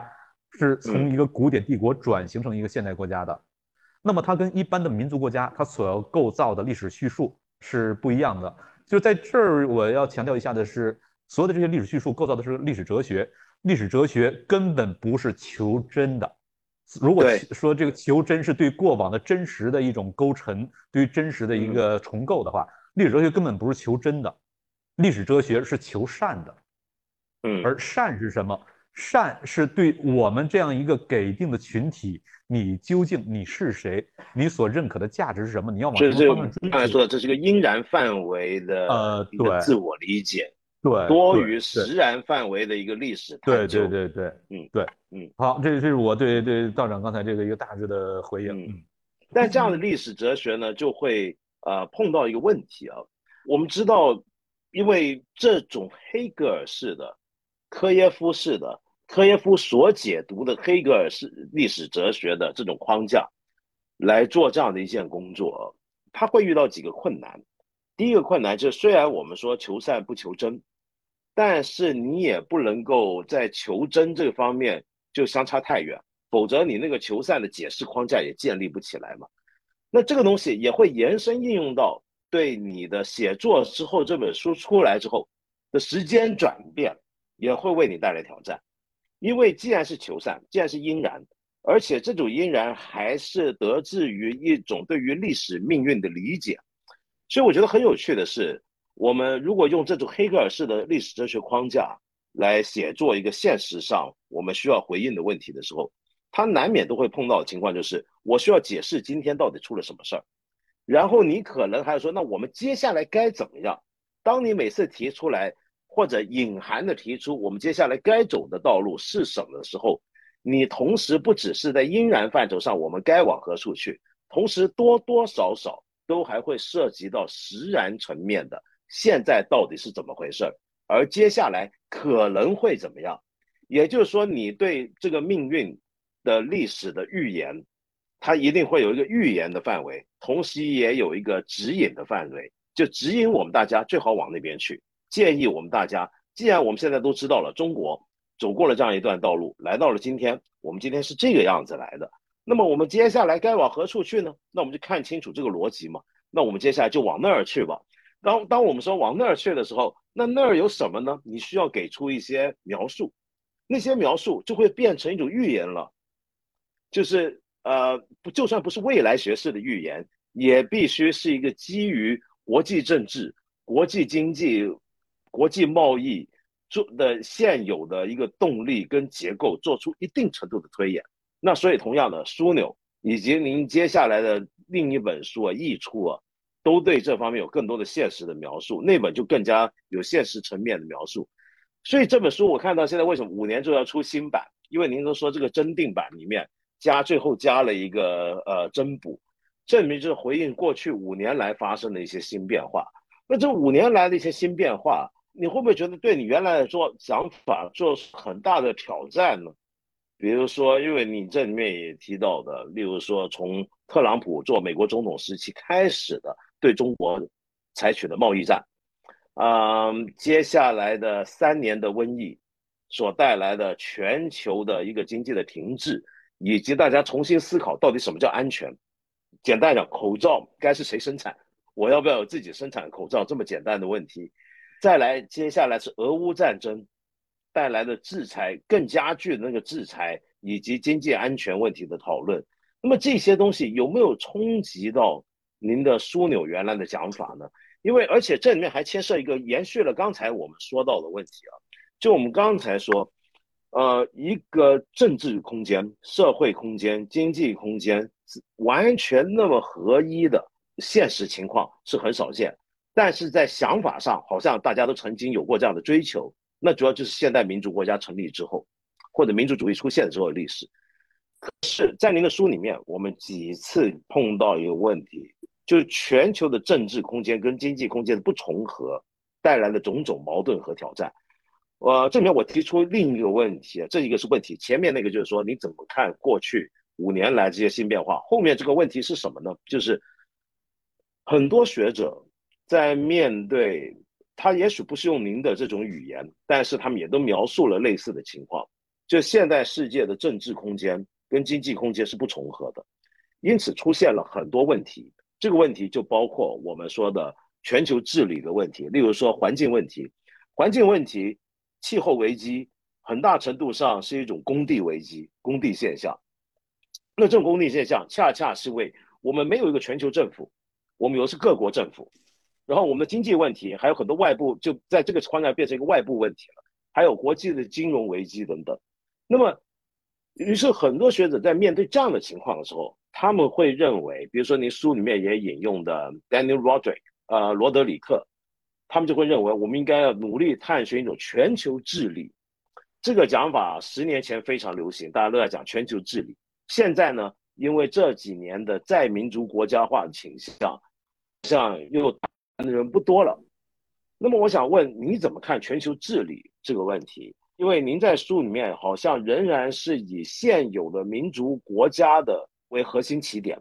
而好像有点不太愿意去。谈全球治理的问题，是不是有这种情况呢？这是我有一个这样一个印象，所以我后面这个是问题，前面那个就是纯粹想知道这五年所发生的事情有没有挑战你的基本想法，因为你的想法是历史哲学式的想法，而历史哲学式的想法很容易遇到现实未来几年的现实的挑战。我们都记得当年另一个深受科耶夫影响的福山，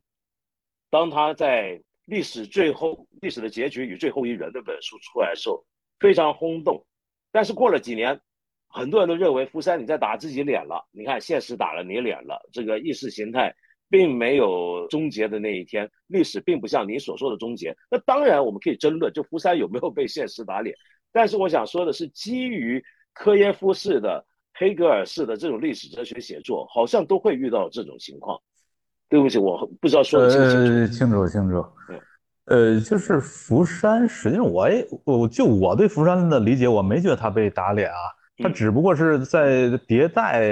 优化他的表达，他他表达出的结，反正我看他现在的这些写作的感觉是。他的对这事儿的判断是，呃，之前有点过于乐观了，嗯，但是方向还是确定的，只不过可是他现在完全不听黑格尔了，这个自由前途光明的，前途光明的，但道路是曲折的，呃，他大致是这样一个逻辑。历史哲学写作确实它是有一个问题，呃，就是它本身实际上它是一个应然的写作，但它必须呃以实然为前提，呃，于是这里面就会有一个麻烦，就在于我写的时候，因为我一会儿要调用实然。呃，拿那个做素材嘛，然后一会儿又要把它做一个应然的，呃，朝向未来的某种那那实际上不叫预测了，对朝向未来的某种期待。我认为它应该什么样？就是我一会儿是一个实然的调用，一会儿是一个应然的期待。那么在这里面应然实然来回切换的时候，有的时候呃读者如果这个读的有点呃太快了的话，他就会把这俩给混掉。呃，就比如我的书里面，我有好多关于呃关于实然的这个呃讨论，关于实然的分析。然后很多人以为我是对那个东西做了一种应然的赞许，呃，于是就产生了很多产生了很多误解。那那当然，我我不会去责怪别人读的不仔细，我肯定是要 blame 我自己。我我我写的这，我必须得优化我的这种写作手法，我才能让人不会出现这个误解。不说了。然后那个呃，刚才道长说到这个呃，经济、政治、社会空间的不重合，在今天实际上是越来越严重了。我在枢纽这个增订版的一开始的序言里，呃，再版序言。以及呃增补那一章的呃一开头我也都在提到这个问题，就是呃上世纪九十年代的时候，百分之七十以上的国际贸易是制成品，绝大部分产品在单个国家内部生产，而在今天，百分之呃百百分之七十以上不是百分之九十以上，百分之七十以上呃当年是制成品，今天百分之七十以上是中间品，我绝大部分产品横跨多个国家帮人生产，所以政治跟经济空间肯定是不重合了。呃，而且比历史上任何时候都要哦，这种不重合比任何时候都要严重，都要深刻。呃，然后，呃，这个我觉得对我的枢纽里面的一些构想，因为我那本来也不是预测嘛，我本实际上是一些期待，对，实际上是一些期待，对我的期待不会构成一个颠覆。但是最近，呃，最近这几年我做的进一步的思考，呃，对我的期待不是颠覆，而是往前呃继续在演化。呃，就是刚才所说的这些不重合，呃，那些百分之七十的它到底智能品还是中间品等等，这种不重合，它仍然是在传统的物理空间里面发生的。呃，你的这个呃经济空间，传统的生产的生产这个意义上的经济空间，然后和传统的民族国家的政治空间，这都还是传统的线下空间。但是随着这几年的呃数字技术的呃不断的演化，不断的推进。呃，数字空间，呃，之前数字空间也早就有了，就是这个互联网出出现以来，嗯，但是在我看来，现在数字空间出现了一个前所未有的变化，呃，就是，呃，之前最早的是 Web 一点零时代，那么是集中式的生产内容，也呃集中式的管理，呃，集中式的生产内容，那就是门户网站，那推给你啥你就只能看啥，你你没得选，集呃这个内容是由门门门户网站所决定的，Web 一点零时代。然后，Web 二点零时代是这个社交媒体的时代，分布式的分布式的生产内容，但是集中式的管理，就是我们现在所有这些社交媒体，呃，都都是呃都都是 UGC 的，都是用户来生产内容的，但是它管理完全是平台集中式管理的。可是现在，呃，区块链，当然我这专指公有链，呃，公有呃区块链的呃推进，Web 三点零的呃出现，使得一种分布式的生产内容，同时分布式的管理。的可能性，呃，开始出现了。实际上，我觉得这已经不是什么可能性了，这是一个现实性。只不过目前对对，只不过目前还是一个呃相对初级的形态。嗯。但这种初级，我们看过往的技术进步的历史，我们可以满心的期待，十几年之后，它它就会进入到自己的一个青年期了，它就不会再是今年的这种那个呃呃幼年期了。那么呃，到了那种时候的话，有可能会出现一个巨大的变化，就是十几年之后。呃，有可能，呃，就是今天，呃，我们都还觉得线下空间是一个真实的空间，呃，那是因为线上空间，实际上今天线上空间已经构成 Web 二点零时候已经构成我们相当大的一个部分了，嗯，但是到了 Web 三点零，有可能线上空间所占的你的呃日常生活的活动以及呃整个宏观层面的经济活动，线上空间有可能比线下空间更大，对，就是对，有可能比线下更大。那么更大的话，呃，之所以会更大，就在于一方面就是它的技术更成熟了，呃呃，带宽啊、算力啊，然后数据的这种呃算法等等都更成熟了，呃，然后它的应用的模式、各种具体应用的形态也都更丰富了，以及 Web 三点零时代出生的孩子开始长大成人了，他们天生的他是 Web 三点零的原住民，咱们还是这个移民，他们是原住民。那对他们而言，那个才是真实的世界。咱们所习惯的，反倒是一个是一个已已经已经呃 out of date 的一个一个世界。呃，那么一旦到了那个时候的话，多一有可能多一半的经济活动，它都是在那个数字空间当中发生的，而那个数字空间是主权国家本质上进不去的，因为那个数字空间完全是一种分布式的空间，嗯，而且它是我在书里面，在这个增补版的增补那一章里面，我在谈这个问题，我说它就像气一样，无所在又无所不在，你它没有形象，但是它却又呃坚韧无比，你抓不住它。每逢你想去抓的时候，它会以各种各样的方式从你指缝间溜走，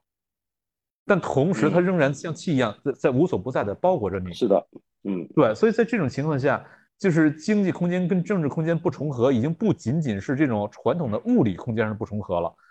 一种新一种新维度，一种新空间被构造出来了。而这种新空间，我在书里面打比方，我说这就有点类似于地理大发现的时候，呃，发现了海洋一样。呃，发现海洋之后，呃，西班牙、葡萄牙仍然在用陆地的方式理解海洋，尝试把主权秩序给平移到海洋上去。但后来画条线。啊，对。但是后后来这个格洛修斯，荷兰法学家，呃，他就意识到说，这这这事儿根本不成立，因为你主权空间的前提是你得对它能够有一个有效占领，没有有效占领的话，主权根本就不成立。而公海上是没有办法有效占领的，从而世界上就出现两种空间。一种是主权空间，一种是非主权空间。领海属于陆地的一个延伸，但是公海是属于非主权空间。这两个空间服从的是完全不同的呃逻辑，完全不同的原则。那么在今天我们看到的这样一种 Web 三点零的数字空间，它正在构建一种更强形态的非主权空间。嗯，而这种非主权空间，呃，我们用于传统的之前的这些主权的管理办法，实际上它是。完全没有办法管理的，你甚至你根本就没有抓手。是的，而我们今天所熟悉的这种政治空间，咱们刚才前面在谈政治、经济、社会，它呃几个空间是否重合？但我们今天所谈的这种政治空间，实际上就是威斯特伐利亚体系之后逐渐，甚至到法国大革命之后才逐渐演化形成。是对，到现在就呃三四百年的时间，你要从大革命算起的话，那才两百多年的时间。呃，它并不是历史上一直如此的，在呃在此之前的历史上。这几个空间本来就是相互穿透、不重合的，这是个常态。于是，在里面会有多重的这种那个 power 秩序，就是在这我不用主权这个概念了，我我在书里用了一个多重主权秩序。呃，但这个主权跟咱们现在所说主权国家这个主权也不是一个不是一个意思了。就是本来这种多重主权秩序是一个常态，你尝试用单重主权秩序把它们全都给吸收掉，这反倒是呃从历史上来看。这是个异常的状态，也不叫异常吧，就不是一个呃呃，不是一个更长的人们的这个呃记忆，只不过是刚我们最近两百年来的记忆，只不过是我们现在的呃这个国民教育体系会把这个两百多年的记忆，把它讲述成一个故事，讲述成它仿佛是历史上一直如此的，但但真实情况并不是这样嘛。那么在未来，我觉得这种呃多重主权空间它会重新回来的，这种技术推动使得国家。主权国家想要去掌控那种掌控是根本呃不可能实现的，而且这个挑战不是对美国对中国挑战，它是对所有主权国家的普遍的挑战。到那个时候，一种一种多重主权秩序，呃，一定会浮现出来的。而且我很乐观的判断，我说这个在咱们有生之年都能够看到，就是呃二十年之内应该都能呃我咱们应该不出意外，还是再活个二十年应该没什么问题，应该能够看到。嗯。因为我想，但这就牵涉一个问题，就我们刚才讨论的问题啊。因为在九上世纪九十年代，全球化的讨论最火热的时候，那个时候大家也很喜欢谈全球治理。然后那时候必然伴生的一个问题，就是民族国家的消失是否即将到来？那它的一个前提，就是因为世界上已经有太多东西是超出一个主权国家、一个民族国家、一个主权国家它的可控范围。而是需要国际合作，那么再加上您刚才描述的，我们现在 Web 三点零之后进入了一个崭新时代，这个崭新时代加上今年我们特别火的谈 AI，都会带来整个经济秩序的颠覆。这里面有许多东西是对我们现在的民族国家框架底下的经济政策的制定的根本原理的颠覆。那么我们举一些最现实的例子啊，这跟不用讲那么复杂，就讲简单。你刚才说虚拟空间。或者是一个线上的虚拟空间这个问题，我们完全能够想象，就是您刚才所说的，未来我们大部分人其实在线上生活，或者在一个阿凡达世界里面生活的时间投入，甚至里面的经济体量都比线下要大多了，这是即将到来的一个现实。而在那样的一个世界呢，我们知道它其实是以现在的游戏产业为核心在推动的。那所以这就是为什么今天的游戏产业。是一个那么火、那么重要的行业之一。那但是问题是，这个空间到底是谁来决定、谁来控制？主权国家能不能进入呢？在这个过程里面会出现很多矛盾冲突。那这是这短期内会带来很巨大的问题。我觉得在呃每个国家的主政者可能都要很聪明的去应对这些问题。比方说，举个例子，我们知道现在我们政府。是对游戏产业是有相当多的规管，它是它进不去那个游戏世界里面管很多东西，但是它管你的准入权，就比如说年轻人或学生，呃，周末才好上去。但是 我看到这些规定，他我说实话，我觉得也蛮好蛮好玩的。就假如有一天我们的教育行业本身就是以一种游戏行业的模型出现，那你怎么办？就有一天如果我们就分不出。再也分不清呃现实与线线上的时候，那这个游戏行业的准入是怎么回事呢？这是个什么什么情况呢？所以我觉得这时候包括很多国家的监管的想法，也都要做出一些适应跟调整才行。因为我们知道现在，嗯，我我在去年看到我们国家有人呼吁要让监管走在创新前面，这个我自己觉得是不太可行了。这个 呃，但是问题是。它也确实有问题。你从从政府角度讲，那个创新有时候到了一个地步，就是到了一个他甚至连这个东西该该不是说管不管的问题，而是这个东西这个管是如何形成，管这个思维有没有可能用得上去都不一定说得出来的。所以我觉得这里面会带来相当多的挑战。可是我还是想讲啊，就是你怎么看过去五年的这种大家所说的国际贸易的脱钩问题了？因为我看到您，比如说您虽然那些问题主要是在您溢出以及之后的一些讨论里面谈到的比较多，比方说举个例子，您常常您指出现在很多人在担心的越南或者东南亚其他国家会不会取代中国作为世界工厂的地位，还有刚刚在人口上成为第一大国的印度等等，那么您的基本讲法就是中那都是里面有相当多是中国资金还有中国的行业。溢出去的一个现象，这点我相当同意。嗯，但是我想看这会不会达到一个量变到质变的过程呢？比如说，我举个例子啊，我前阵子去呃了一趟英国，又去一趟法国，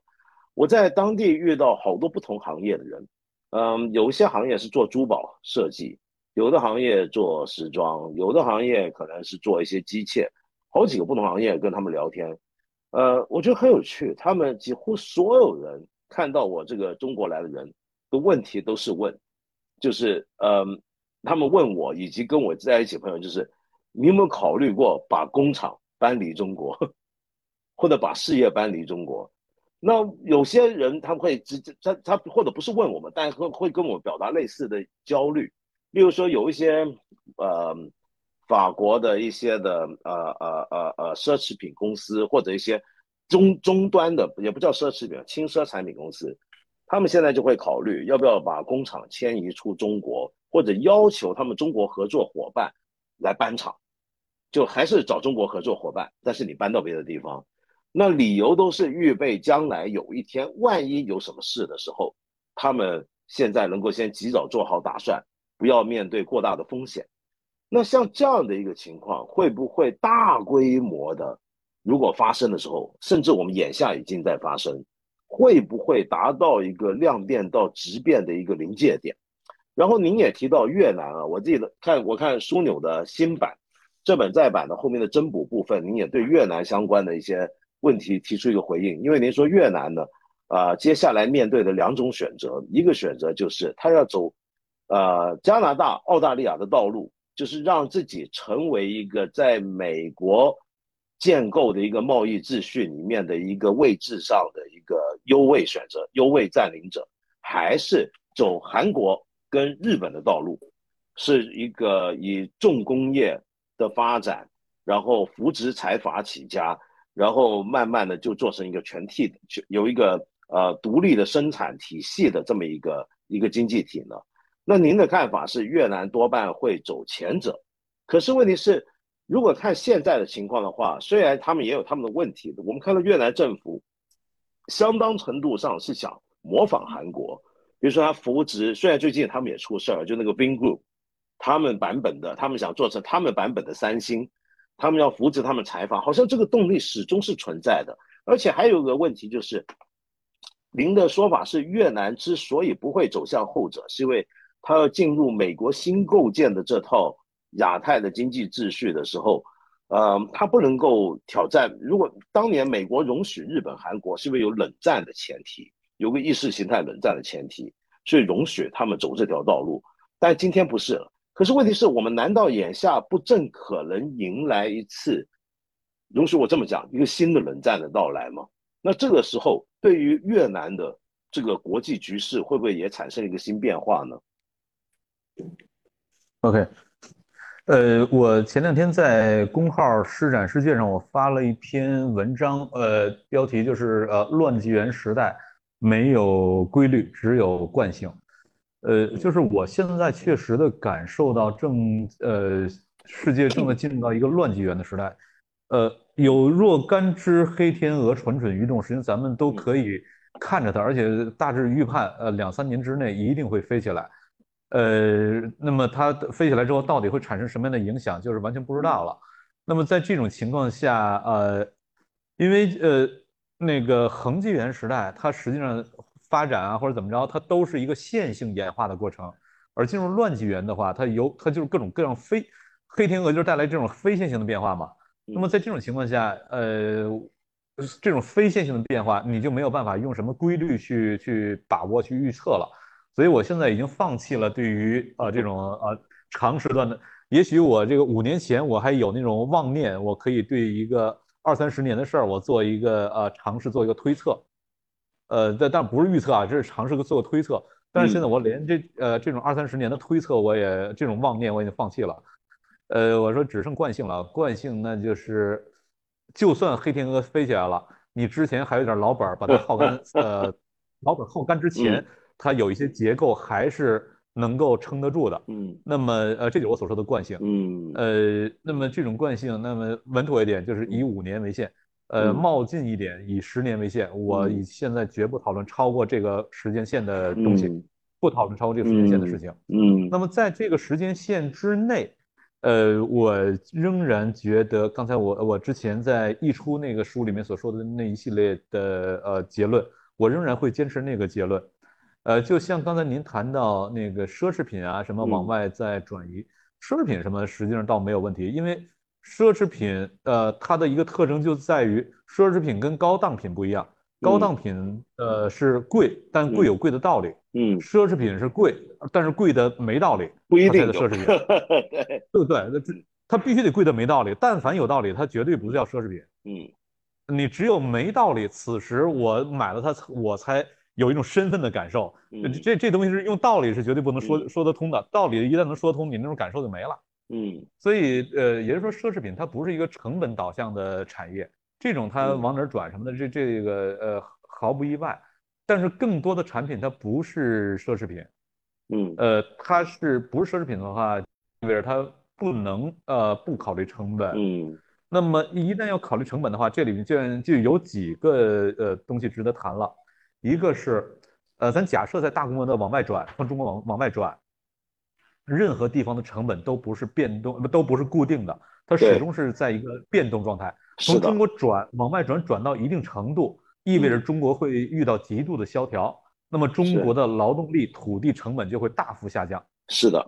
那么此时你这成本就下降了，而转出呃那个转入国那边，嗯，它的劳动跟土地成本会大幅的上升。此时它相对的比较优势就会发生一个实质性变化，嗯，呃，所以就是在这种情况下，它即便往外，像我一九年去越南调研的时候，越南那边已经它的那个劳动跟土地成本在大幅上升了，是的，那会儿还没没有后来这些转的这么严重的，已经在大幅上升了。那么呃，它到一定程度之后，它就已经触及到它，即便我出于安全考虑，我可以不在意成本，我成本函数变了。那成本函数变了，不代表要考虑成本这个事情本身取消了，成本考虑仍然在，只不过成本容忍的门槛上升了。嗯。那么呃，到你触及到那个点的时候，差不多也就是你能够转移的一个极限了。而那个嗯。点，呃，那个点它要又要受到一系列东西的约束，呃，一个约束是，呃，中国这边一旦往外转的话，中国这边马上会加剧内卷，于是你的比较优势，它就意意味着成本差别就会开始放大，这是其一。其二，呃，西方正在呃努力的抗通胀，嗯呃，通胀太严重了，而通胀又是跟它的国债的收益率直接是有联动关系的。嗯通胀率很高的话，国债收益率如果很低，你是卖不掉的。而嗯国债直接对应了它的呃这个国家的财政成本，而呃各呃欧洲和美国的国债占 GDP 的比例都已经达到它的财政上限了。那么在这种情况下，它必须得把通胀率打下来，也就相应的它必须得保持一个高利率。而嗯高利率就意味着，呃，对于那些呃有可能承接中国制造业的国家，它会面临一个很大的压力，就是资本倒流。嗯资本倒流，那么此时你的投资从哪儿来？这又是一个压力。第嗯三一个压力就是，如果呃大规模往外转的话，刚才我们所说的，中国成本会开始下降，然后转入国的成本会开始上升。嗯此时会带来另外的一个变化，就是你从中国买，你会呃成本，你你你的产品会比较便宜；从那些地儿买，产品一定会变贵。那就嗯意味着你控通胀这个事儿难度会加大。嗯控通胀一旦加大的话，就意味着你的高利率，呃呃，你你你那个高的国债收益率得保持更长的时间，这对你的嗯财政、国家的财政成本是一个巨大的压力。嗯而这个巨大压力就使得，那当然你是可以承受这个压力的了。出于安全考虑，我是可以付呃付出代价，可以承受压力的。但这不是无上限的，它仍仍然有个上限。而在你今天已经财政达到这个呃你的这个财政上限的行为，当然财政上限是可以调的，但是调当然它涉及到一个那个内政博弈过程了，但它仍然可以调。可是它不嗯不能不可能无无限制的调，因为你嗯呃仍然是还需要偿还的嘛。如果你最终嗯你的预算得有一半以上，你都是用来偿还利息了，那这个财政嗯根本是不成立的。所以它仍然是有一个有一个上限的，而这个上限也也就约束着，即便从中国往外再嗯转，而一边转一边两边的那个相对的成本就开始发生动态的变化了。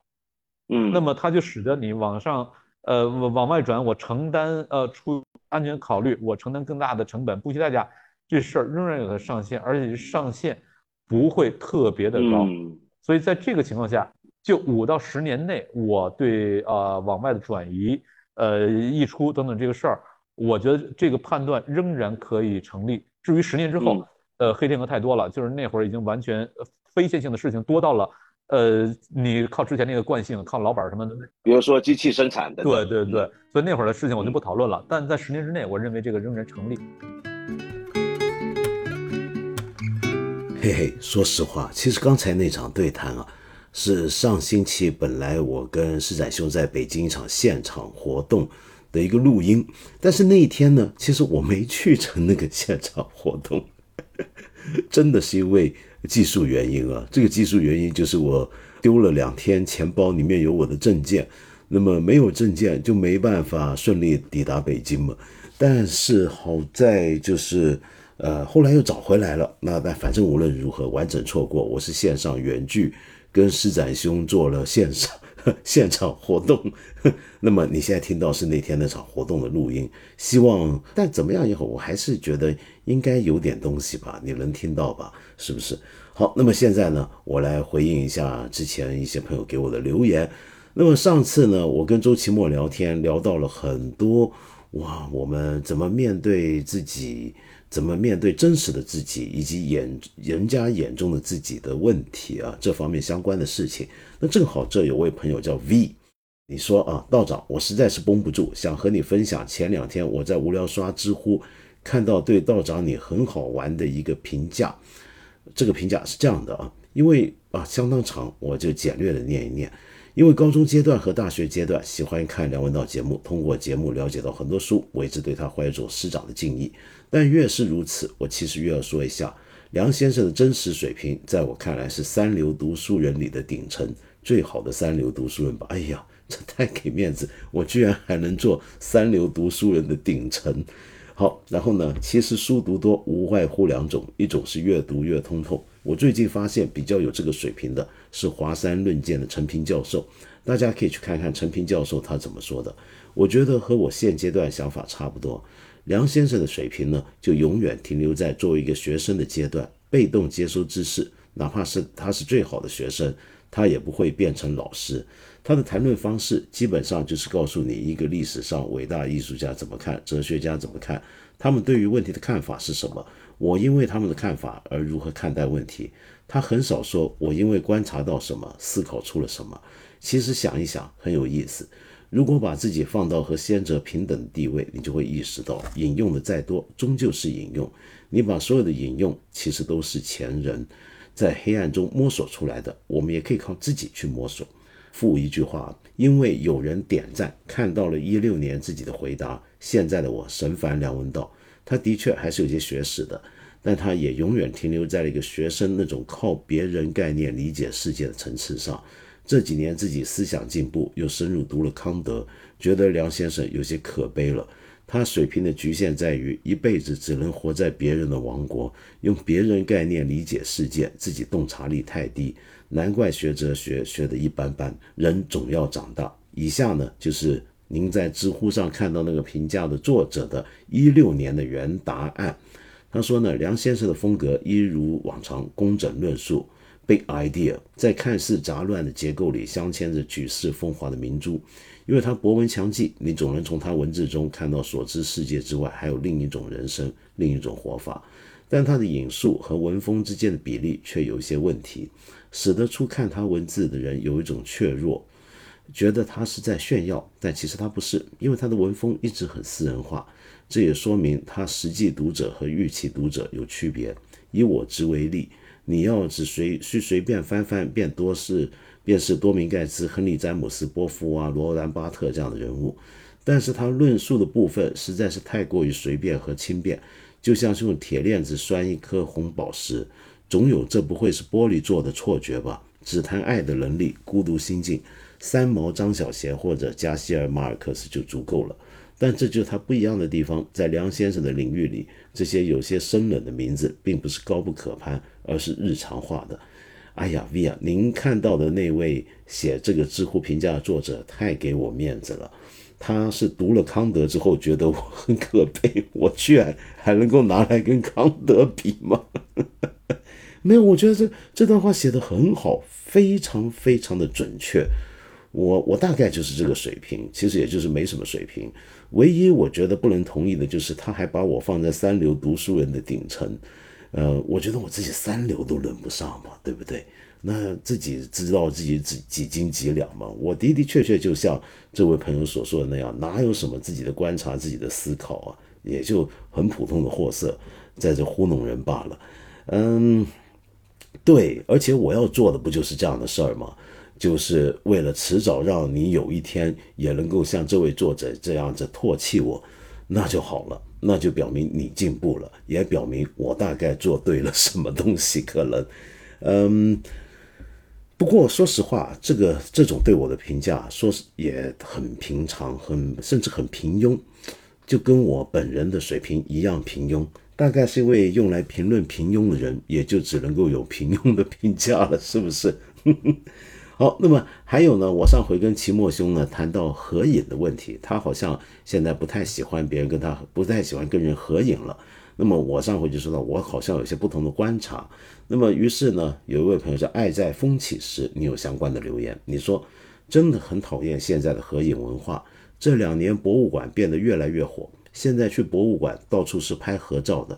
也不管展品到底是啥。之前辽博，也就是辽宁博物馆啊。引进了西方绘画展，各种人站在画前面拍合照，拍完照根本不看画，就换下一张继续拍，有的甚至站在拍好多，一直拍，还会让我这种认真看画的给他让一下地方，真的让人很无语。生活中见到名人合影又是图什么呢？拍这些照片无非就是社交媒体可以发出来，整个人生活在自己营造出来的虚拟世界中，实际对自己合照的画一点不了解。和自己合影的人名人根本不会有任何交集。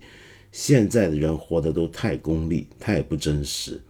啊！这个话我觉得分两头讲啊。就关于跟你认识的某些你觉得出名的人物合影，那么这一点呢，我没有太大的意见，我觉得挺正常的。说实话，我觉得挺正常。虽然我不会这么干，也没这么干过，好像干过一次，只有一次。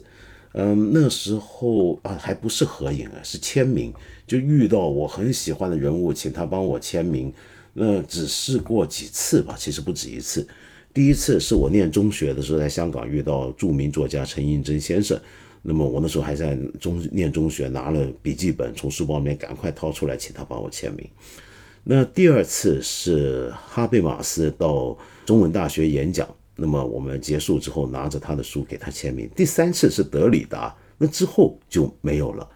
就好像没有这个习惯了。就我慢慢，而且我也不太拍照，我从来不拍照，我也不把自己过去的照片怎么整理存留，好丢了好多呢都。但这一点坦白讲，我我自己不这么干，并不表示我反对这么干。我上回也讲了。我能够理解为什么大家喜欢这样子跟一些你认识的人合影啊，我觉得就有点像是看到了一个景点一样吧，大概是，那也挺正常的。那么，但是你说在美术馆、画廊、博物馆跟展品合影，呃，我这点我倒觉得蛮有趣的，就是以前最多你就是比如说看到蒙娜丽莎，你是拍蒙娜丽莎嘛，不会自己跑过去跟她合影。那么，首先拍蒙娜丽莎这种事儿，我是从来不干的，因为我觉得看到一个很好的艺术品，我要拍它，那还不如直接买画册，画册看拍的肯定比我好，质量比我做的好多了。那么，当然这也是因为，呃，我的我不话说回来，我知道有些朋友会说不一样，因为你拍的东西是你的眼睛看到的东西，你的角度，但是你也得会拍才行啊。我拍照的能力特别差，所以我觉得算了，我就别拍了。所以乃至于我去旅游，我也不拍照。呃，比如说我那么爱吃东西，很多人到餐厅吃饭，不都是也会呃拍一些自己吃的每道菜吗？那么我也从来不拍。不话说回来，我最近可能要改变一下，就因为我发现自己记忆力不好了。有时候自己想起某家餐厅，说呃跟人说那里面的菜什么，我现在想不起来，就是因为记忆力不好。就等于我去过某些地方旅游啊。那有些地方去过，竟然细节都忘了，很可能我是需要以后需要照片来辅助我的记忆，嗯，说不定也是需要拍的。但是你说跟那些呃画作艺术品合影，这一点，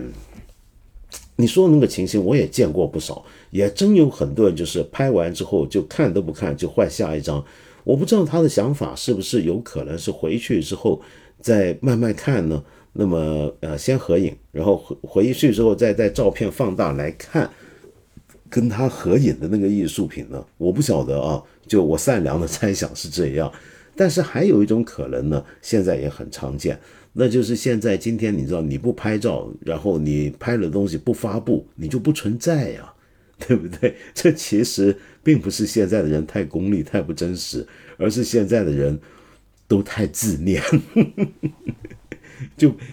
看到的东西必须要自己拍下来跟他合影，还不光是拍蒙娜丽莎，还得跟他合影。当然，好像罗浮宫是不能这么干的啊。那么你反正跟你看到是合影，然后还要发布出来，才证明你看过，你存在过。呃，而且你这个你你不让别人看到你拍的东西，你就好像没去过、没吃过什么东西、没存在过一样。嗯，我们今天是我摄影，我留影，故我存在嘛。哼。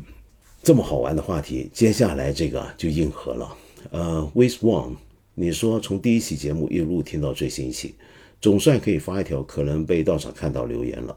新冠以来啊，我所从事的行业，如同其他大多数实体行业一样，遭到了毁灭性的打击。三年过去了，行业内倒了一大批公司，除了几家头部，剩下的很多都是在硬撑。我当时所在的公司是一家被中资买入的美国百年老店，也算头部公司。现在也开始裁员，裁员后撑了一段时间也倒下了，深感惋惜。我个人在这之后的路也走得并不顺遂，这几年都在巨大的落差下工作，所做的项目、一同配合工作的同事都是如此。对目前的状况常常感到无力和无奈。在当下这种行业环境下。我也知道回不到过往的状态，要尽力调整自己的心态，面对当下和未来。可每当我调整好，都会被工作中的现实状况再次击退，常常追忆过往的生活和工作环境。前面也提到，行业内大环境目前依然萎靡，换工作很困难，而且我的年龄已过三十五，已经在很多 HR 的筛选器以外了。想问一下道长，我该如何面对现状和自己？谢谢。啊，魏师傅，我想你说的问题啊。也是我们每一个人正在面对的问题。我不知道今天什么行业会特别好，但是好像很多人聊起来，你觉得每行每业都有问题，就连我干的事情也是一样。所以您正在在经历的事情，我大概能够有些体会。稍有分别的地方是，您现在才刚过三十五，我已经到了快要退休的年纪了。嗯，怎么办呢？说实话，我觉得没有什么办法。如果您的困扰是一个个体的困扰，比如说一个人自己生涯途中、职业生涯途中遇到问题，退不进，接下去不知道该往何处去，我或许可以针对这种个人处境啊，尝试去了解一下。但是由于您说的问题是集体的问题。那这说明什么呢？这说明我们集体进入了另一轮的大事当中。这个大事啊，呃，我不想说大势已去这么难听的话，但是确实就像您说的，跟以前是很不一样。记不记得前一期节目我介绍五本书，第一本就是我当年在一千零一夜介绍第一本书《了不起的盖茨比》。我那个时候正好是大家觉得我们势头正旺正好的时候。我介绍了不起的盖茨比，当然是意有所指。那么现在看来啊，好像我们真到了某种我当时介绍那种书所预感的状态了。在这种状态底下，我觉得个人再怎么努力，再怎么积极，其实也都相当困难，因为这是一个整体局面的问题。除非你遇到特别好的机会，或者你特别会抓机会。也许能够在接下来的浪潮，或者已经席卷到我们头上的浪潮里面过得还不错，甚至比以前更好。否则，我们大部分人能做的事，就是只能被浪潮席卷，没有什么办法能够挣脱开来。呃，事实上，一个经济体它的起落，它的相对的发展的快速，以及接下来的平稳。这都是结构性的。我很多年前已经讲，我们中国的经济之所以能够有过去四十年的飞跃，除了我们政府在某些关键时刻做对的政策之外，也跟整个世界的局势变化是相关的。那么，那现在整个世界局势又往另一个方向转变，全世界都面对各种各样的问题。那我们其实是很难独善其身。那换到我们个体上也是这样。那我们多多少少历史上有很多时代都有人是很不幸的，或者说很幸运的，经历过某种的盛世，然后接下来的相对的平缓，甚至是衰退的感觉。我们在历史上看到那些人的经历，我们大概也就能够知道自己接下来面对的会是什么了。那就是你没有什么办法，至少我仍然有信心的是，我们大概都还能吃得饱，还能够不饿死，还能够勉强的活着，那已经算是不错了。那你如果说心态上怎么适应，我觉得就像您刚才讲的，就忘记过去，不要常常拿过去跟现在比较，那更不要把过去曾经经历过的事情当成正常，当成永恒，这是最危险的。我们常常讲无常。就是因为真的没有所谓的常态，我们过去几年经历过的那种繁花似锦的感觉，它不可能永远都是那样，因为凡是花都是会谢的，我们只能稍微希望是，也许谢了之后还会再开呀，对不对？还会有来年的花季啊，只不过我们不会知道这个花季是什么时候来，是下个月、下半年、明年、过几年。还是几十年，甚至我们都已经不在这个世界上之后，我们不晓得的。那么，所以只能够做的就是忘记过去，不要把过去的东西当成它轻易可以再重复出现，也更不要把它当成是个平稳的、经常的状态。不过，今天我讲这也是废话。呃，您大概现在对这个事情的这这番道理的理会，肯定比我还要深啊！只好送一首歌给你。嗯，这首歌呢是一个美国的音乐大师，一个爵士乐大师啊，Ralph Turner 的一个作品。Ralph Turner 是我中文好像翻译成拉尔夫·陶纳吧。他现在八十三岁了。其实就在这两天啊，在上海的一个爵士音乐节会有现场演出。本来他二月九号也要来香港演出，但当时不知道为了什么原因，好像说有演出者的身体不舒服，希望不是他老人家，呃，因此取消了，很可惜。那你们现在在上海的朋友，有买到票的朋友，哎呀，你们就幸福了。这位吉他大师啊。呃，最有名的地方是因为他原来有个乐团叫 Oregon，那么他在这个乐团里面是担任作曲，他主要的乐器是吉他，而且是不插电的吉他，他是少有的专注弹 acoustic guitar 的一个吉吉他爵士吉他乐手，而且他弹的吉他还往往是古典吉他。那么其实除了古典吉他之外，他还会玩很多种很多种乐器。他最早小时候学音乐学的是小号。那么后来也学会了法国号，同时也用大量的电子合成器。那么，但是他的古典吉他的爵士演奏是特别特别厉害的。那我今天想介绍给你的是他今年的新专辑《At First Light》，呃，第一线曙光，在第一线光芒，可以这么翻译。那么这张唱片的同名的一张单曲就是《At First Light》。那么这首曲子呢？有相当程度的某种文艺复兴时期鲁特琴的味道。他自己说过，他这首曲子是在向伊丽莎白，英国伊丽莎白女皇啊，伊丽莎白一世在位的那个时，也就莎士比亚那个时代的音乐传统在致敬，给人的感觉好像是有一种新的东西在出现，让我们在觉醒，让我们发现一种新的概念，新的光芒进来了。那我们听听看这首曲子是否有这种感觉。